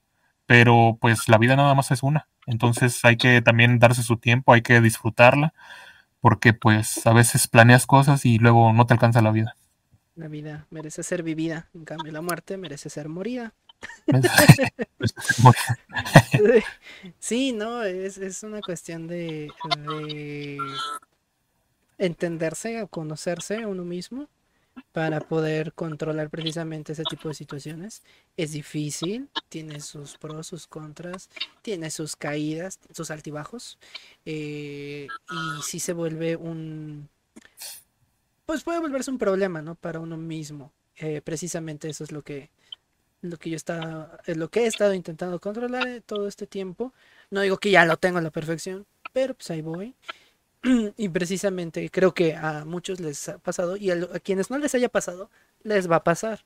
Y no es por decirles el mal, es porque si llega un punto en el que sí o sí te va a pasar por alguna u otra razón.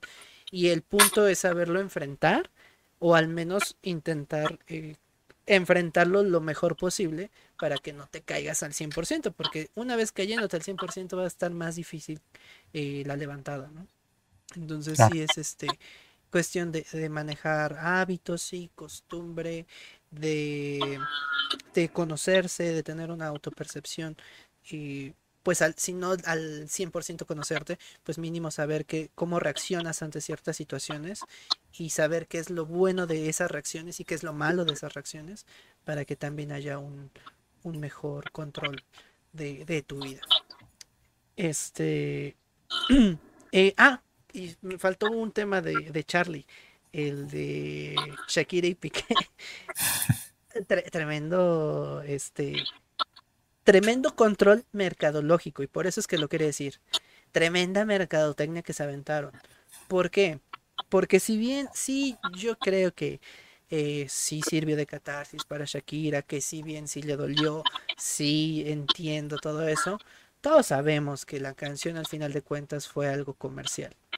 Y, e incluso, a ver, yo, yo vi muchos streamers, eh, ¿cómo se dice? Reaccionando, reaccionando al video de, Shakira. Y si se dan cuenta, hay un patrón en todos ellos. A lo mejor no lo hacen a propósito, pero la mayoría, por ejemplo, los españoles, todos así de, ¡Oh, no! ¡Ah! ah que algunos sobreactuados, algunos no tanto, algunos sí, sí se veía normal que fuera una reacción real, pero no hablo tanto de eso, sino que muchos se fueron por el lado de no manches lo que le dijo, no malo. Y si y quien haya visto mi reacción, mi reacción fue la lo primero que dije fue me suena algo muy comercial. Mm. Tiene una tonada muy comercial. Eh, la letra está muy fácil de digerir. Eh, tiene tal, ta, ta, ta. ¿Por qué dije eso? Bueno, primero porque fue mi primera reacción, yo no la había escuchado. Segundo, porque pues me dedico al comercio, es rápido, es algo que tengo aquí este, metido. Y tres, y creo que es la más importante, eh, no es de extrañarse que lo que querían era que fuera una canción que pegara, que pegara al instante. Entonces obviamente no le van a poner un, una musicalidad súper compleja, no le van a poner una letra súper este, emblemática. Fue algo que simplemente era digerible. ¿Por qué? Pues precisamente para que pegara, que tuviera mucha mercadotecnia. Y si se dan cuenta, a raíz de eso, pues más allá de otras marcas que se aprovecharon, digamos Casio, digamos Rolex, eh, digamos, etcétera, etcétera, que podrían patrocinarnos si quisieran. que más allá de eso, se, se convirtieron en eso, en, eh, en mercadotecnia. Y si se dan cuenta, lo que comparte Shakira en sus historias es: mi canción va en el top de tal cosa, en el top de Spotify, en el top de, no sé qué, y el top de no, top, top, top, top, top.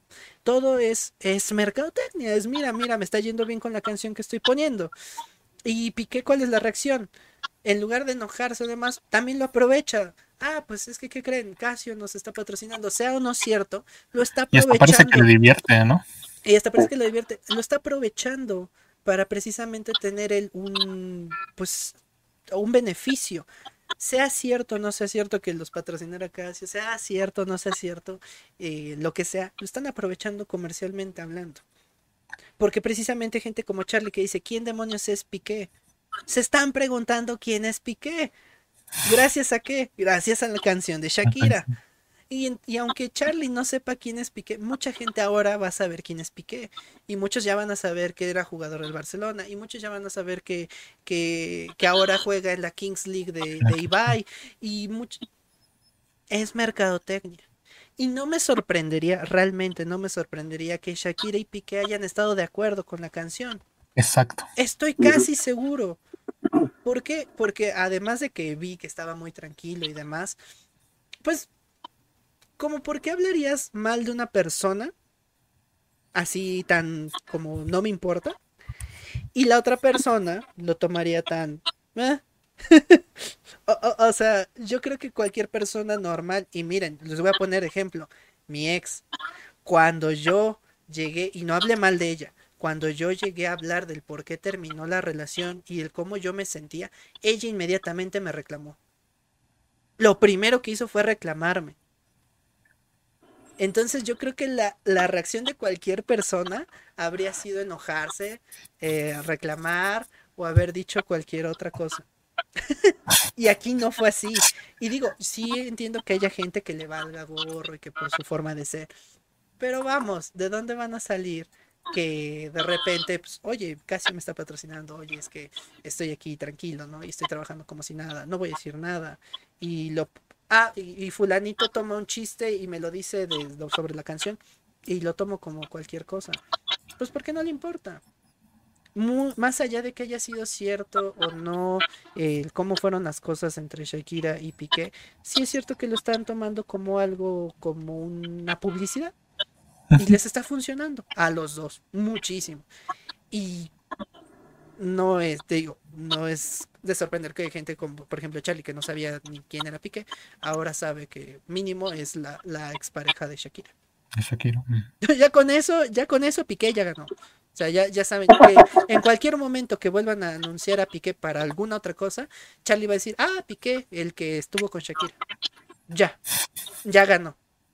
Entonces, sí, e, es, es, una estrategia comercial y que incluso pues esta tendencia lo, lo hizo, ¿no? Si bien esto no es una tradición o una costumbre como tal, pues sí es una tendencia que se hace gracias a la misma mercadotecnia.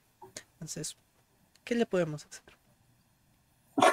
somos víctimas de la mercadotecnia. Somos, sí, no, y, y, y, nos dejamos porque también, o sea, yo como creador de contenido ahora, pues yo también lo usé, dije, pues ni modo que no lo use, pero tampoco lo voy a quemar como otras personas y tampoco me voy a, viciar en eso porque pues, no soy de esas, no soy de esa clase de personas y aparte que yo también me cansaría mucho, o sea, yo mismo me cansaría de mi propio contenido si fuera solamente de una sola cosa, entonces es así como que hay otros temas, por ejemplo, estar Yuki y su novio. de lo cual hablé este, precisamente hoy y también me gustaría hablarlo aquí.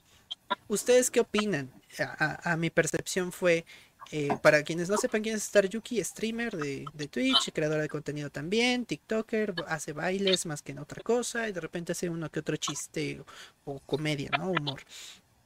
Eh, ¿Qué pasó? Estaba en pleno stream y de repente cambia de pantalla para pues, como AFK, o sea que no estaba ahí en el stream en ese momento, o sea de ahorita vuelvo y este se le olvida quitar el micrófono.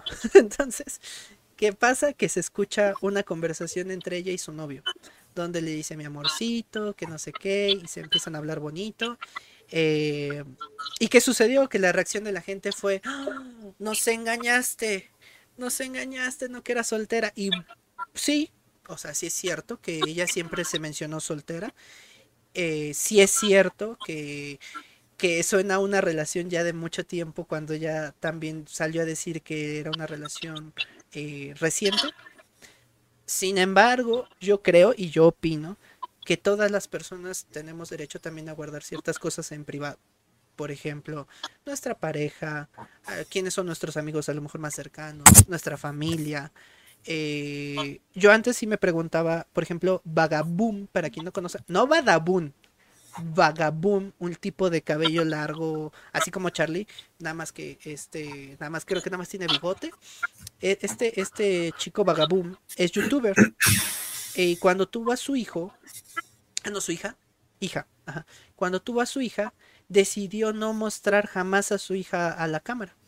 Y lo que hizo fue ponerle píxeles. Ay, lo que hizo fue ponerle píxeles. Y jamás la mostró. No sé si ahora ya la haya mostrado porque ya creció. Pero me acuerdo que desde que nació, durante dos años mínimo, le estuvo tapando la cara para no, para que no nadie supiera quién era, ¿no? Y mucha gente decía, no, es que muestra la hija, que no sé qué. Y yo, pues, ¿por qué? O sea, ¿por qué tiene? Más allá de que si por seguridad y demás, también tiene derecho, yo creo que, a tener esa privacidad, ¿no? Y luego, eh, también eh, con relación a Star Yuki, este, llega Star Yuki a decir, este, no es que es una relación reciente, que no sé qué. Yo me pongo a pensar, ¿realmente tenía la necesidad de salir a decir sí o no tengo novio? A mi parecer, no, o sea, no tenía por qué decirlo, a pesar del clip y a pesar de todo, ella no tenía por qué salir a decir. Sin embargo, mucha gente le estaba presionando, más allá de los Sims y demás, mucha gente le estaba presionando de, es que tienes que decir la verdad, es que tienes que, y es que ¿por qué nos engañaste? Es que tenías que decirlo desde antes. ¿Ustedes qué opinan de eso? Yo creo que tiene completamente el derecho de, de no decir si tiene una pareja o no. Ahora sí que realmente su contenido es de bailes, es gracioso, es caguayoso en algunas cosas, o sea, realmente que pues no tiene, no tiene la necesidad si es, si es este, cómo es su estado actual en su relación. Yo creo que no, no tiene la necesidad. Pero hay que admitir, mucha gente le gusta fantasear, ¿no? Entonces, pues hasta cierto punto no sé qué tan bueno sea usarlo si en algún momento te lo van a tirar. Pero ella tiene el derecho a su privacidad, definitivamente. Claro, yo pienso que, bueno, tal cual como lo dijo Charlie, eso ya es muy cuestión de su vida privada. No tendría por qué ser de dominio público si no es un material o algo que se use dentro de su contenido. ¿Por qué? Pues porque, porque tú desde un inicio que vas a empezar un proyecto, tú sabes cuáles van a ser tus, ahora sí que tus límites en cuanto a cuánto vas a exponer tu vida en. Entonces, por ejemplo, si ella empezó su, su canal, vaya, dando la idea de que estaba soltera y, todo eso, y esa parte no fue, por así decirlo, crítica dentro de su contenido hasta ahorita, no tendría por qué, ser, por qué serlo a partir de ahora. O sea, yo siento que fácilmente podría seguir haciendo su contenido tal cual lo ha venido haciendo desde que empezó y no tendría por qué ser relevante que tenga una pareja o no, porque, porque realmente no es algo que sea crítico dentro de su contenido. Ahora, como dice Charlie, hay muchas personas que, pues hay que decirlo, hay personas como ella que viven del simpeo, porque realmente ahorita pues, es muy probable que se le vaya a ir bastante de su fandom. Y, esto, pues ahora sí que ella, yo creo que aquí es donde, donde va a salir a relucir si eso le va a afectar o no, cómo lo va a tomar ella a partir de, porque obviamente yo creo que ella ya se imagina o ya tiene, es muy consciente de que si se daba a luz eso, pues iba a haber un cambio dentro de su canal o dentro de sus redes, porque obviamente sí, va a haber mucha gente que se le va a ir, pero pues ahora sí, si ella sigue su contenido tal cual, entonces ahí se va a dar a, conocer o se va a, este, a ver que su idea de su contenido no ha cambiado, que no tiene nada que ver con, parejas o, algo por el estilo así. Ya si en un momento, de un, si en un momento dado ve que eso le está afectando y ella empieza a cambiar eh, esas, bueno, empieza a cambiar su, su contenido para, para volver a atraer a esa gente y eso lo hace en consecuencia de su pareja, pues eso ya ahí es donde te das cuenta de que ya era su, era un, su modo de operar o su modo de, manejar sus redes. Sí, yo creo que ahí se va a ver la calidad de, streamer o de creador de contenido que es, ¿no? Exactamente, ándale, por ahí, por ahí va la idea. Sí, eh, ah, ahí a lo mejor suena un poquito agresivo, pero, o sea, no es por e, echar mala onda, o sea, cada quien se maneja como quiere y hace el contenido que quiere, pero sí, este, eh, eh, a mí, a mí, es, es mi punto de vista. No quiere decir que todos piensen igual. Pero si, por ejemplo, ella de repente decide cortar a su pareja, nada más con el hecho de y sale llorando, digamos, en algún video diciendo, "No, es que tuve que terminar con mi pareja para esto." Y entonces este la gente le empieza otra vez a seguir y se vuelve más grande. Híjole, es una persona a la cual yo no seguiría yo no seguiría. Si bien hace lo contrario de, oye, sí, pues sabes que que no diga nada, a lo mejor que se queden las cosas así, que siga haciendo su creación de contenidos como está. Ven, está bien, no pasa nada. Y por otro lado, si lo que hace es este decir, este, ok, uh, pues sí, voy a salir a decir la verdad, tengo novio y demás, y, y las cosas son así, pues también creo que es razonable. Cualquiera de esas dos últimas se me hacen razonables y yo no la dejaría de seguir por esa razón. ¿Por qué? Porque considero que sigue siendo su eh, privacidad, ¿no? Y que no tendría por qué estar diciendo si tiene o no pareja. Es muy, muy cosa de ella. Lo que sí está mal, yo creo, y esto es por parte de los seguidores, y creo que ya lo habíamos dicho, es que se sientan muchas veces con el derecho a tener algo con esa persona, simplemente por el hecho de que a lo mejor le donan, o que a lo mejor están viendo el directo, o a lo mejor, este, porque incluso yo vi gente que estaba enojada diciendo, no, es que hay gente que solamente eh, espera que le hagan, por ejemplo, VIP o mod por el hecho de que está todos los días en su transmisión. Y yo, pues no, o sea, está padre que la, que, la apoyen, está padre que esté eh, la gente ahí, pero pues no tienes el derecho a fuerza a tener alguna recompensa por esa razón. Y lo mismo sucede con los que donan. No porque dones muchísimo dinero vas a tener el derecho, por ejemplo, a una cita con Star Yuki. O a salir con Star Yuki. O a ser novio de Star Yuki. ¿Por qué? Pues porque al final de cuentas ah, la apoyas por su contenido. Y aquí es donde tienes que separar precisamente a la persona de lo que hace. ¿Por qué? Porque, por ejemplo, un músico, y ya lo estábamos diciendo, creo que en el podcast pasado, ¿no? Que, ah, ¿por qué sigues al, al músico? ¿Por sus canciones o por la forma en la que se desenvuelve ante la sociedad? Que si trata mal a la sociedad, si está mal, está mal, sí. Pero no por eso vas a dejar de escucharlo. Y viceversa. A lo mejor hace mala música y te cae mal su música, pero hace buenas acciones y te cae bien por las buenas acciones. Ah, bueno, pues lo respetas porque hace buenas acciones, pero no por eso vas a escuchar su música.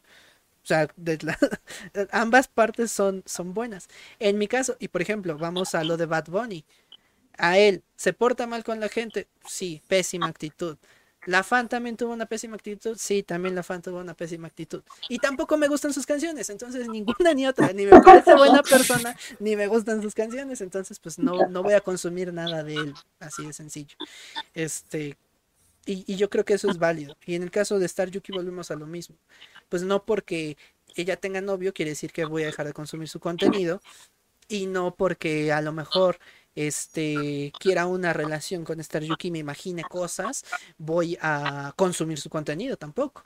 O sea, cualquiera de las dos son independientes, ¿no? No tienen que estar justo en la, en la misma sintonía. Yo mismo puedo decir, ah, pues sí, hay alguna que otra, a lo mejor TikToker o streamer que me ha llamado la atención y que digo, ah, no manches, imagínate una relación con ella que me lo voy a reservar para un TikTok, ya lo dije ahí en, TikTok. Esa, ese story time me lo voy a guardar para, para uno, pero no ando así como que, ay, le voy a donar para que me haga caso.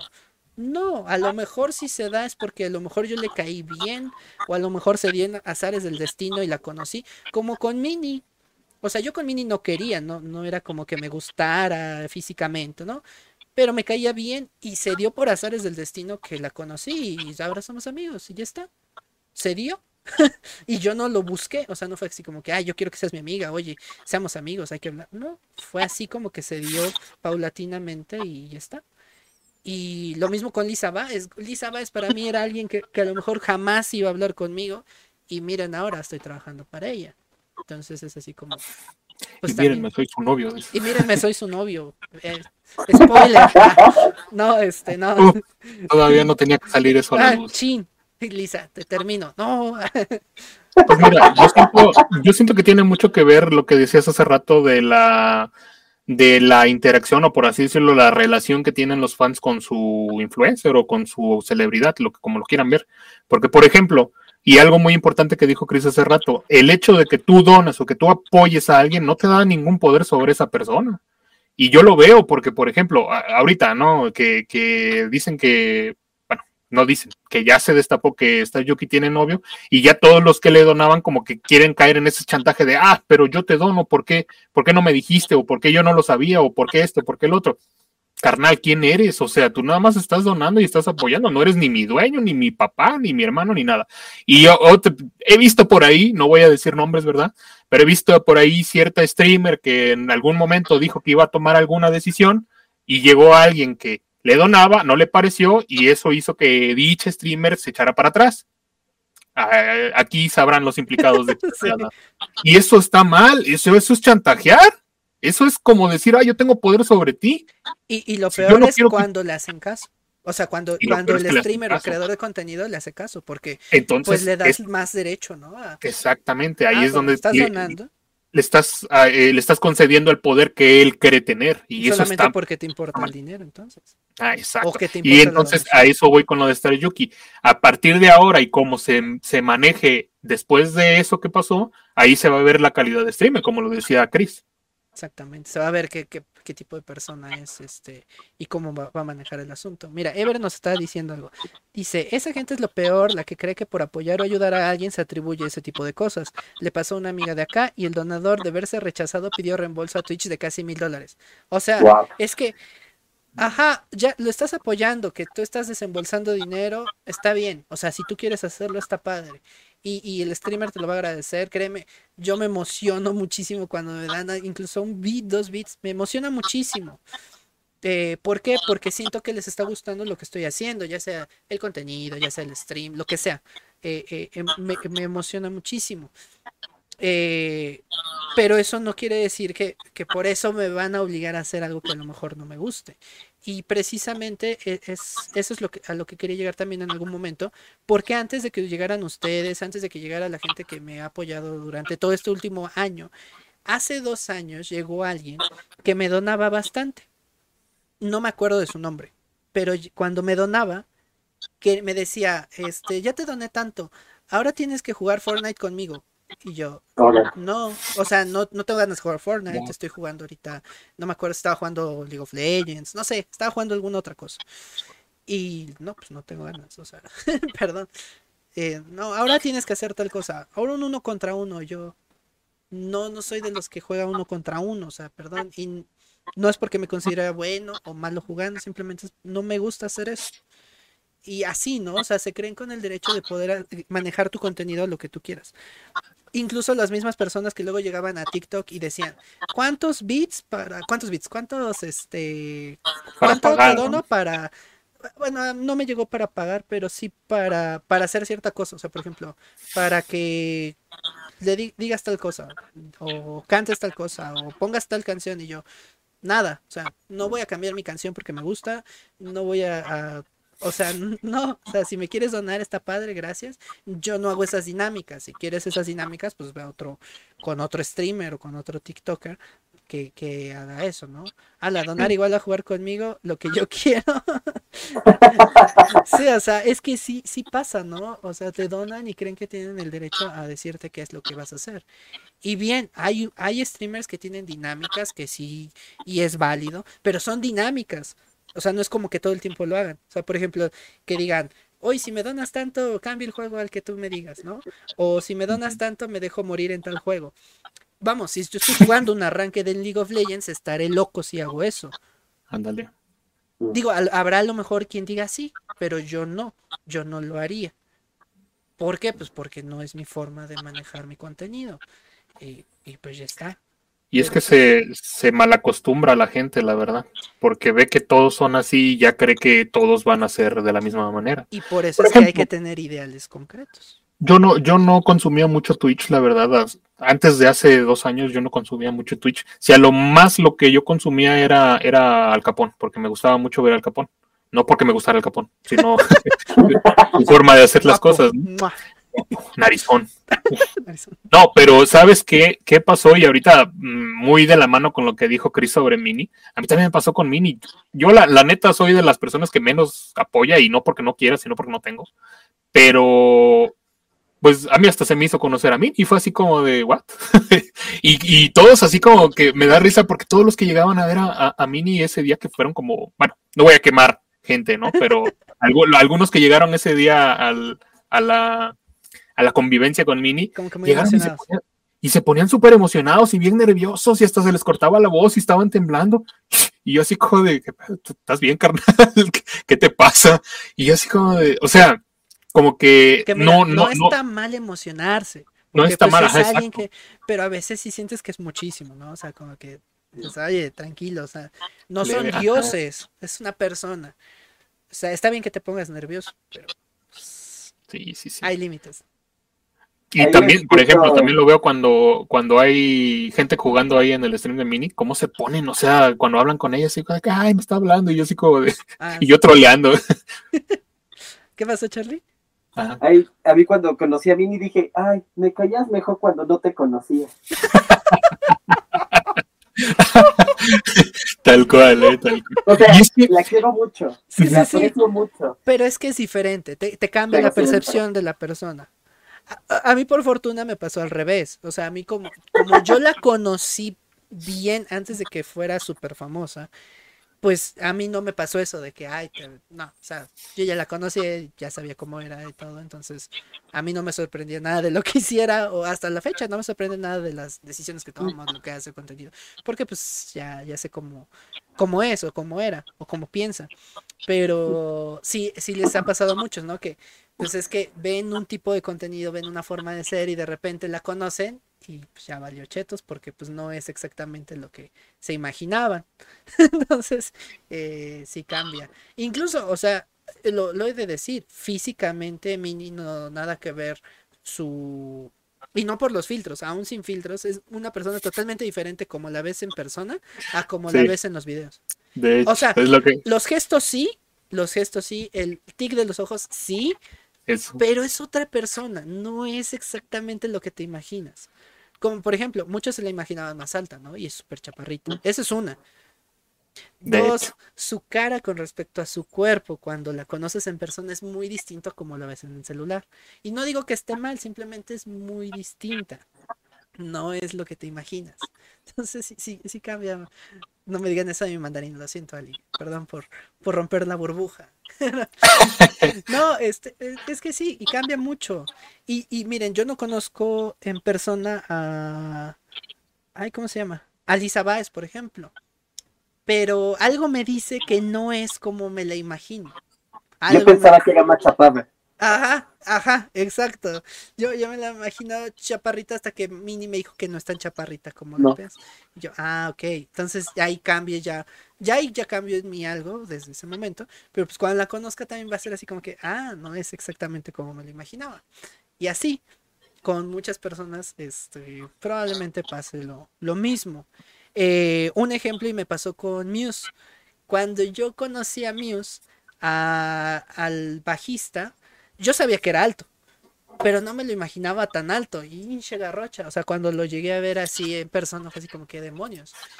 Pero cuando vi a, a Matt Bellamy, que es el vocalista, yo me lo imaginaba una persona pues de estatura normal y así. Y esa es mi estatura, o quizá un poquito más chaparrito incluso, unos centímetros más chaparrito. Y entonces cuando lo vi fue así como, ala, o sea, sí, sí cambió mi percepción. Eh, tiene una voz genial y toca la guitarra súper hermoso, pero es otra persona.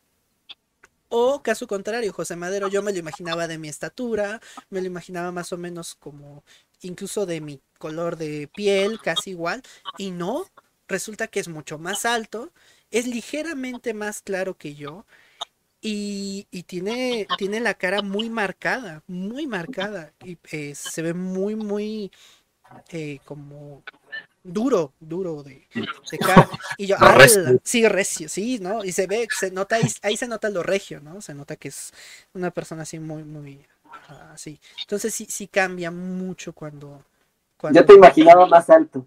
Tú me imaginabas más alto. Algunos me imaginaban más chaparrito. Algunos me imaginaban mucho más chaparrito. Este.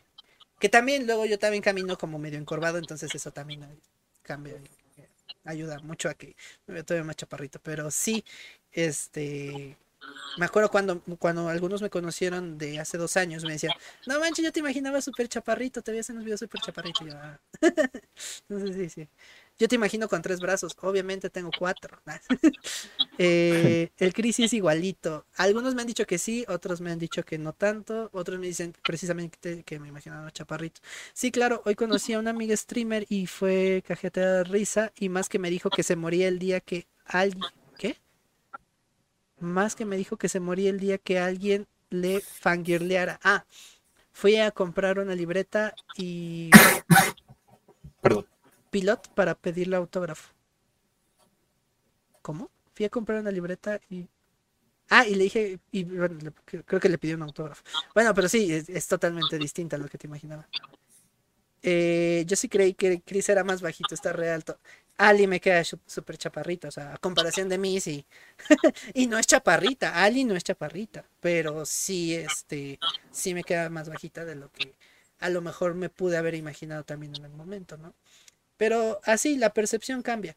Y aquí el detalle es ese, eh, que qué tanto el streamer, el, a veces lo idolatramos, al creador de contenido lo idolatramos y está padre, pero cuando lo endiosamos, eso es lo que está mal. Una cosa es que sea tu ídolo, que, que te guste como es, que te guste su contenido, y otra cosa que creas que está más arriba que tú o que muchas otras personas, simplemente por el hecho de lo que hace. Como bien lo dicen muchos creadores, y creo que eso sería lo correcto, ese es su trabajo. O sea, es como si vieras a un abogado trabajar. Si, si tú a lo mejor fueras fan de, de las leyes, a lo mejor el ver a un abogado te sorprendería muchísimo. O si tú eres, a lo mejor te dedicas a la medicina, probablemente ver a un médico en acción te te gustaría muchísimo. Pues es lo mismo, aquí ves a un creador de contenido que te entretiene y pues te, te gusta muchísimo y cuando lo quiere, cuando tienes la oportunidad de conocerlo, pues está bien que te emociones. Pero sí recordar que son seres humanos al final de cuentas y que no por eso tenemos derecho nosotros a hacer lo que a, aquellos hagan lo que nosotros queremos y viceversa, que creamos que porque ellos están ahí son más de lo que nosotros llegamos a ser, cualquier persona llega a ser. Claro. Y bueno, pues para cerrar, oh, oh, y sí se movió. de hecho, llegó un punto en el que pensé que no se iba a mover mucho en los temas. Este, Ah, pero sí, sí. porque empezamos muy como de mercadotecnia y sí nos estábamos yendo con mucho en las fiestas, fiestas, fiestas, pero sí nos movimos por otras cosas. Por ahí hablamos de infidelidad, hablamos del amor, hablamos de, de los cambios también en, eh, en la familia. Ah, quería decir algo. Ah, di, di, di, di, di, di, di, Ya me acordé. Oh, eh, de Star Yuki. Ah, sí. ¿Crees que, ¿Crees que, por ejemplo, o sea, es una posibilidad que yo no pensé cuando la dijiste, de terminar a la pareja por, por los demás? O sea, en primera se me hace exagerado, Sí. pero en segunda me quedo, me quedaría sorprendido. O sea, no, no, no la dejarías de seguir, pero diría, wow, sacrificaste todo por, por lo que estás haciendo. Hay No gente que lo o haría. sea, Hay gente que lo haría. qué Y- y- decisión. sí. Eh, a ver, no nos vamos lejos. Por ahí hay alguien a, a quien a quien conozco que hizo algo similar. Este, si bien cuando esta persona dijo es que tengo pareja, se le fueron los seguidores. eh, en el sentido, no de que la dejaron de seguir, pero sí en el sentido de que ya no interactuaban. Y en el momento en el que decidió decir, ¿saben qué? Estoy soltera, pero no estaba de 100% soltera, fue cuando le empezaron a llegar este, más personas. Y a partir de esto, que, que empezó a ver que llegaron más personas, fue que terminó su pareja. Entonces, a lo mejor no fue tan así, tan tajante, ¿no? De te voy a terminar para que te- para más seguidores. Pero como se dio cuenta que estaba funcionando, pues al final de cuentas sí terminó con su pareja. Y al final sí le sirvió para, para subir de seguidores. Y aquí hay otra vertiente. Imagínense ahora que pues a, alguna de esas personas que hayan terminado su pareja por esa razón o por otra razón y que de repente quieran estar con alguien, tomen la decisión de tener que estar con alguien famoso, porque si no están con alguien famoso, no tendrían el éxito que tendrían de todas maneras. ¿Por qué? Porque no es lo mismo que te dejen de seguir unos cuantos, pero a cambio consigas la comunidad de otra persona y se una a, ¿sabes qué? Me, me conseguí un novio que, pero pues no tiene nada que ver con esto y pues me van a dejar de seguir muchos porque pues no tiene nada que ver con el entorno en el que estoy. Entonces, sí, a veces me pongo a pensar en si realmente todos los creadores de contenido tienen eso en mente, porque creo que sí, creo que sí. Eh, o, o al menos la mayoría sí debe tener eso en mente, de, de si voy a estar con alguien, va a tener que ser alguien, si no se dedica a lo mismo, que sí sea alguien pues conocido, ¿no? Ya sea músico, lo que sea, pero que sea conocido. ¿Por qué? Pues porque de cierta manera sí se aseguran de no perder ah, pues esa cantidad de seguidores. O Claro. al menos eso yo me imagino. ¿Tú qué dices, No. Charlie? O sea, es algo que se me hacía como. O sea, qué, qué padre sacrificarlo todo por lo que quieres hacer, ¿no? Pero al mismo tiempo se me hace exagerado simplemente por la decisión de alguien más, en este caso. No, a mí se me O sea, hace culé. la ¿no? presión de alguien más. Se me hace culé porque pobre de la persona. Imagínate, o sea, una persona que pues lleve X tiempo contigo, o sea, una semana, un mes o, o 20 años, lo que sea, y que lo sacrifiques por eso, la otra persona, pobre. O sea, ¿qué culpa tiene realmente? Yo, yo haría lo contrario, o sea, si yo anduviera con alguien que no estuviera en el medio, por ejemplo, que no se dedicara a lo mismo que yo, y por esa razón me dejaran de seguir, eh, realmente yo me quedaría con esa persona. O sea, o sea, si la quiero al final de cuentas, pues, es lo, lo importante, ¿no? Lo que yo quiero hacer, defender mi ideal. Pues al final de cuentas no, no tendría por qué este pues cambiar mi, mi, mi forma de ser por eso, mi vida. es que aquí estoy viendo algo. Es un poco diferente, pero siento que es la misma idea. Mm, supongo que yo quiero hacer algo en la vida, pero me estorba la pareja. O sea, literalmente me estorba. O sea, y me estorba porque desafortunadamente, no sé, este, me tengo que ir a otro país, no tengo tiempo, no tengo, o sea, literalmente me estorba y no puedo tener una relación.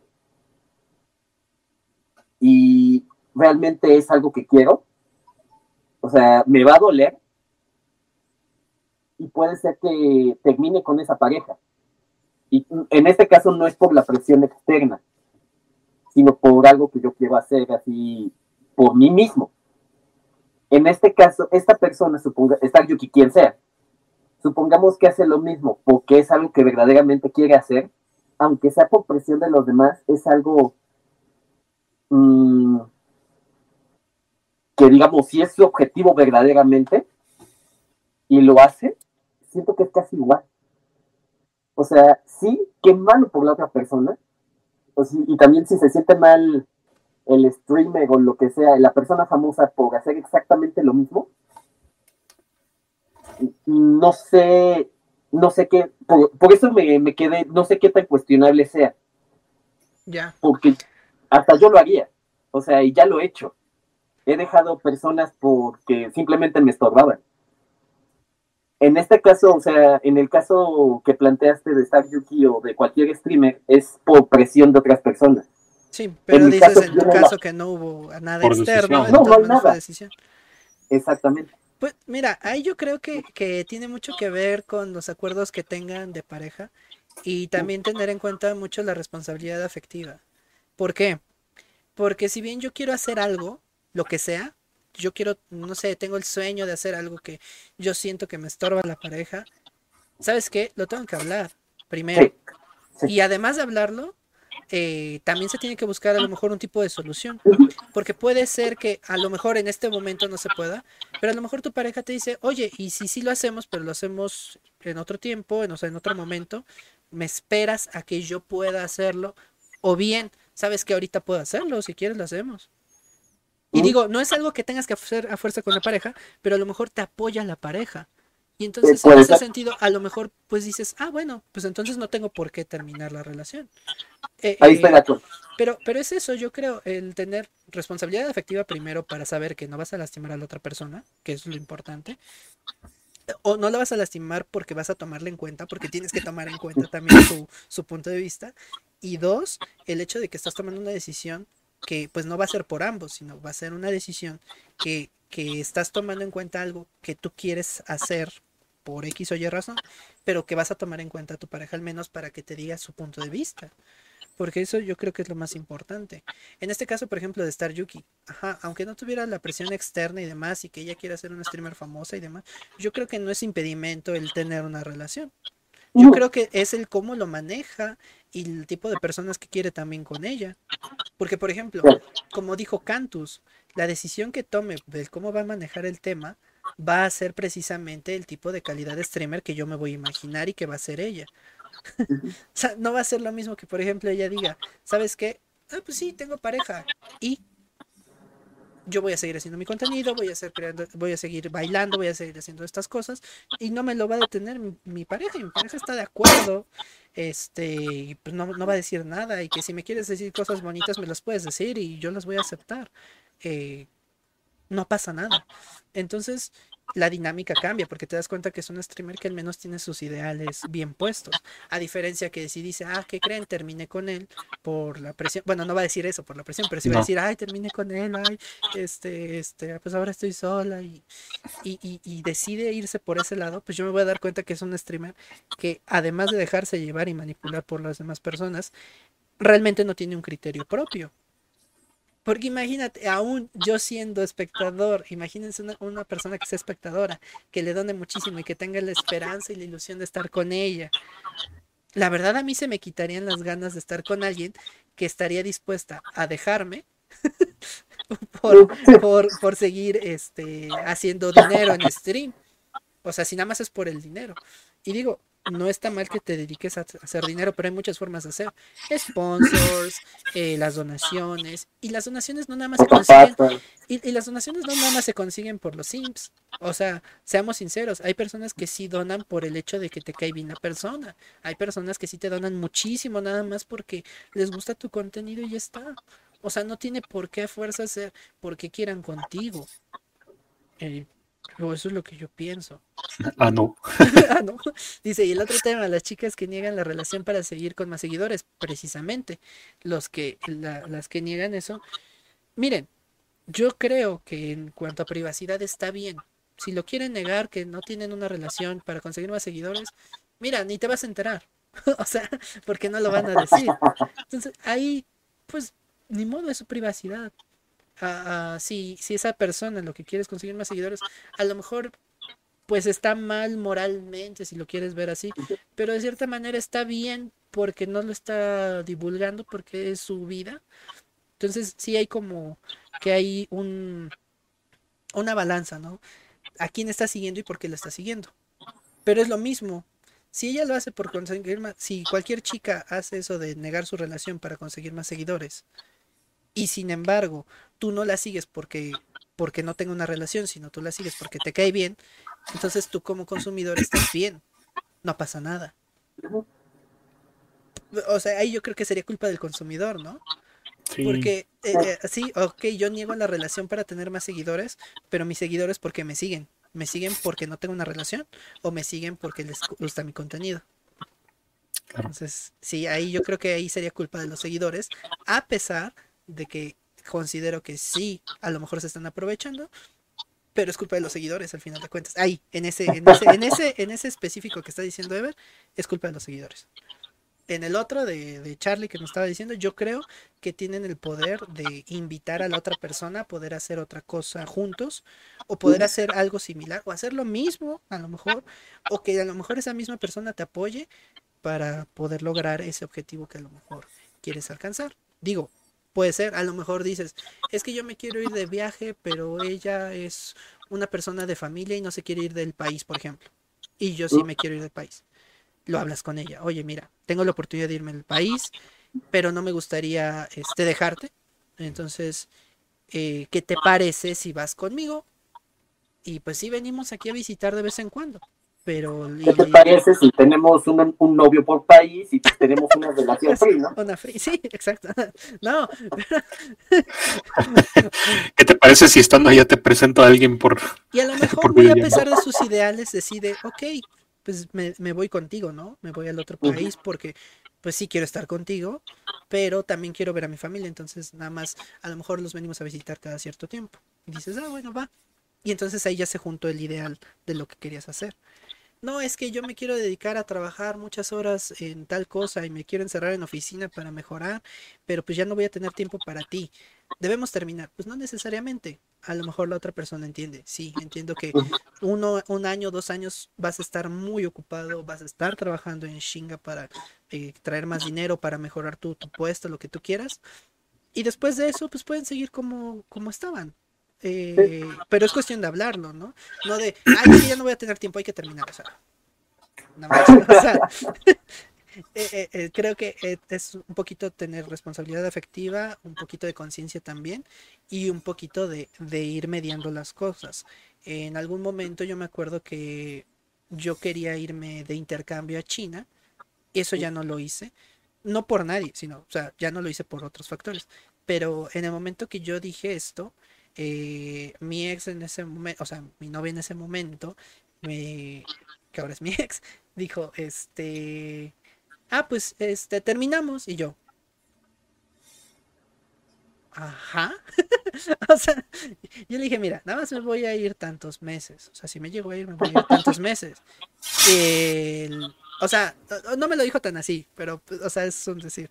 Pero fue así como, me voy a ir unos meses eh, y pues regreso y está. No, es que las relaciones a distancia, y digo, pero pues nada más son unos meses, o sea, ¿qué relación a distancia? y, fíjense, a, ajá, a mí sí me molestó un poquito su actitud y demás, al final pues ni se hizo, ni terminamos, ni nada. Pero sí me molestó un poquito su actitud. ¿Por qué? Porque diferencia, yo conocí una pareja a la cual me invitaron a su boda y demás, ya, hace muchos años, tiene 8 o 10 años más o menos. Este, y resulta que en pareja estaban, eran, eran novios y demás. Y él se tenía que ir a, a otro país, no, a otro estado, se tenía que ir a otro estado de la República, pero se tenía que ir un año. Entonces, él dijo, pues sí me voy a ir, pero no hay que terminar. ¿Saben qué hizo ella? Dijo, te voy a terminar. Porque no me gusta la relación. O sea, le hizo, le hizo la misma que a mí me estaban diciendo. Pero ojo, sí terminaron. El pobre tipo se fue, se fue triste, se fue muy triste, se fue deprimido. Sin embargo, ninguno de los dos tuvo pareja en todo ese año. Porque se enfocaron en su, ella en sus estudios y él en su trabajo. Y cuando regresa él a, a Puebla, se vuelven, o sea, se, obviamente quedan en contacto, ¿no? De que se hablaban de vez en cuando y demás. Y pues básicamente seguían en la relación, aunque sí, se estaban haciendo bien pen, la verdad, porque pues, o sea, terminaron, pero se seguían hablando. Y, y normal. Entonces, este, pasa el año, regresa él y se vuelven a encontrar y se casan al mes. Wow. Y fue así como, pues no era necesario terminar, realmente no, o sea, el quitarte la palabra novio no afectaba en nada, porque pues al final se seguían hablando, se seguían eh, hablando igual, eh, a lo mejor no se decían mi amor, si quieres, pero pues era una relación a distancia de todas maneras, aunque no quisieran. Y, Me suena a noviazgo con pasos extra. ajá, Exacto. no, y pues ya llevan 10 años de casados, o sea, imagínense. Y ya con hijos y demás. Entonces es como, pues, creo yo que si se hubiera hablado bien y ella hubiera entendido lo que él estaba diciendo también desde un principio, pues pudieran haber seguido la relación como si nada, ¿no? O sea, pues, él, él se lo planteó bien, creo yo que le dijo, ¿sabes qué? Vamos a trabajar, voy a trabajar a tal lugar, pero pues no quiero terminar contigo y demás. Y ella fue así terminamos y fue así como, pero ¿por qué? O sea, eh, sí, Pues mira, yo diría que fue más como, como una cuestión como para no tener esa presión de decir, uy, tengo una relación a distancia. Pero, o sea, yo diría eso en el, en el caso de que hubieran cortado comunicación, pero si se estaban hablando, era lo mismo. Qué rayos. Sí, sí, es así como. Pero bueno, o sea, sí, yo, yo me imagino que fue por ahí, ¿no? Que a lo mejor sentirse un poquito menos presionada, pero. eh, O sea. No había por No qué, había ¿no? por qué, sí, no, no. Y por, eh, a eso me refería con la responsabilidad afectiva. Ella no tuvo responsabilidad afectiva, porque le valió gorro lo que él sintiera. Y digo, le valió gorro, porque sí, al final lo terminó sin más, a pesar de que lo siguiera, se siguieran frecuentando, al menos por teléfono. Entonces, y el pobre pues estaba todo triste. Y, y, pues yo creo que habría sido mejor su desempeño en su trabajo, no sé cómo haya sido, pero me imagino yo que habría sido mucho mejor su desempeño de saber que ella estaba con él, ¿no? O que lo apoyaba al menos en el sentido de pues, sigo siendo su novia. No sé cuántos meses tuvieron que pasar para que él se acostumbrara a, a fingir que no tenía novia, o bueno, sentir que no tenía novia allá, no sé, Pero, pero si seguían hablando. pero seguían hablando. O sea, e- eso es a lo que me refiero. Pero imagínate, o sea, yo me pongo en su lugar y sí sería así como, ah, ok, no somos nada, pero seguimos hablando, pero pues ya no te puedo llamar novia, pero y entonces todo eso a mí, a mí me genera mucha, me generaría mucha tensión, a mí. De es- repente me llegó un flashback de, ahora entiendo por qué ella me seguía hablando. exactamente, sí. Oh, por. Dios, cómo no. Y, y Charlie, uy, ya estaría casado desde hace mucho. Ahora entiendo el chocolate blanco en el 14 de marzo. Ya habría mini que- aquí y mira. Lo que les iba a decir era, hace muchos, muchos años, yo dije, no, yo quiero dedicarme a esto, ahora sí que pues, es parte de mi vida. Y dijo, es que no, no podemos. Y yo, órale. Bueno, pues no, no podemos porque pues prefiero eso que a ti. Al- Pero esa persona me dijo en particular, no porque justamente quieres hacer eso. Entonces, Bueno, ahí cambia. Esa persona no, pues no, no, no compartía esa idea contigo. O sea, ahí tiene sentido. Pero digo, cuando sí, digo, pues a veces sí, este, sí se hace un poquito exagerado, ¿no? El terminar una relación cuando pues, puedes a lo mejor compartir ese momento. También yo, por ejemplo, me pongo a pensar de, ah, yo tengo el sueño de aventarme en paracaídas. Y he tenido, la- pues, creo que todas mis ex no han querido, les da mucho miedo, pero no es algo que las terminaría por no querer, o sea, no, pues no. ¿no? simplemente es algo que yo haría y ya. Que si en algún momento me encuentro alguien que sí, que quien sí quisiera hacerlo, pues estaría padre. Pero no tiene por eso que ser mi novia necesariamente, o quién sabe. Que te diga, nos tiramos, pero sin paracaídas. "Ah, ya no quieres vivir. Sí, exactamente eso. Extremo. Extremo. Uy, qué cerca. El Charlie, así de brazos abiertos, y yo caigo del otro lado. Uy, qué cerca. Dice Alina Antojen, sí, ¿verdad? Sí se antoja sin paracaídas. este, sí, pues eso, ¿no? De, de hablar y, y, compartir. Y al final de cuentas nos vamos a lo mismo, ¿no? Mercadotecnia. Y yo creo que Yuki también conoce muy bien de, eso. O sea, aunque no sepa de mercadotecnia, sí sabe qué es lo que le genera seguidores, sí sabe lo que es lo que le genera eh, dinero, qué es lo que le genera este eh, pues con su comunidad, ¿no? Y Aiki va a tener que tomar una decisión y vamos a ver en qué en qué se acaba. Lo mismo con Shakira y Piqué, pues es lo mismo, pura mercadotecnia y, y al final lo mismo, vamos a ver quién, quién genera más mercadotecnia. de los dos, yo creo que pues en este caso Shakira porque es más famosa, pero pues ya Piqué ya ganó. Piqué ya ganó mucho porque pues muchos ya la lo conocen, perdón, gracias a, a esta canción. Eh, y en el caso de las fiestas, pues mercadotecnia, sí hay.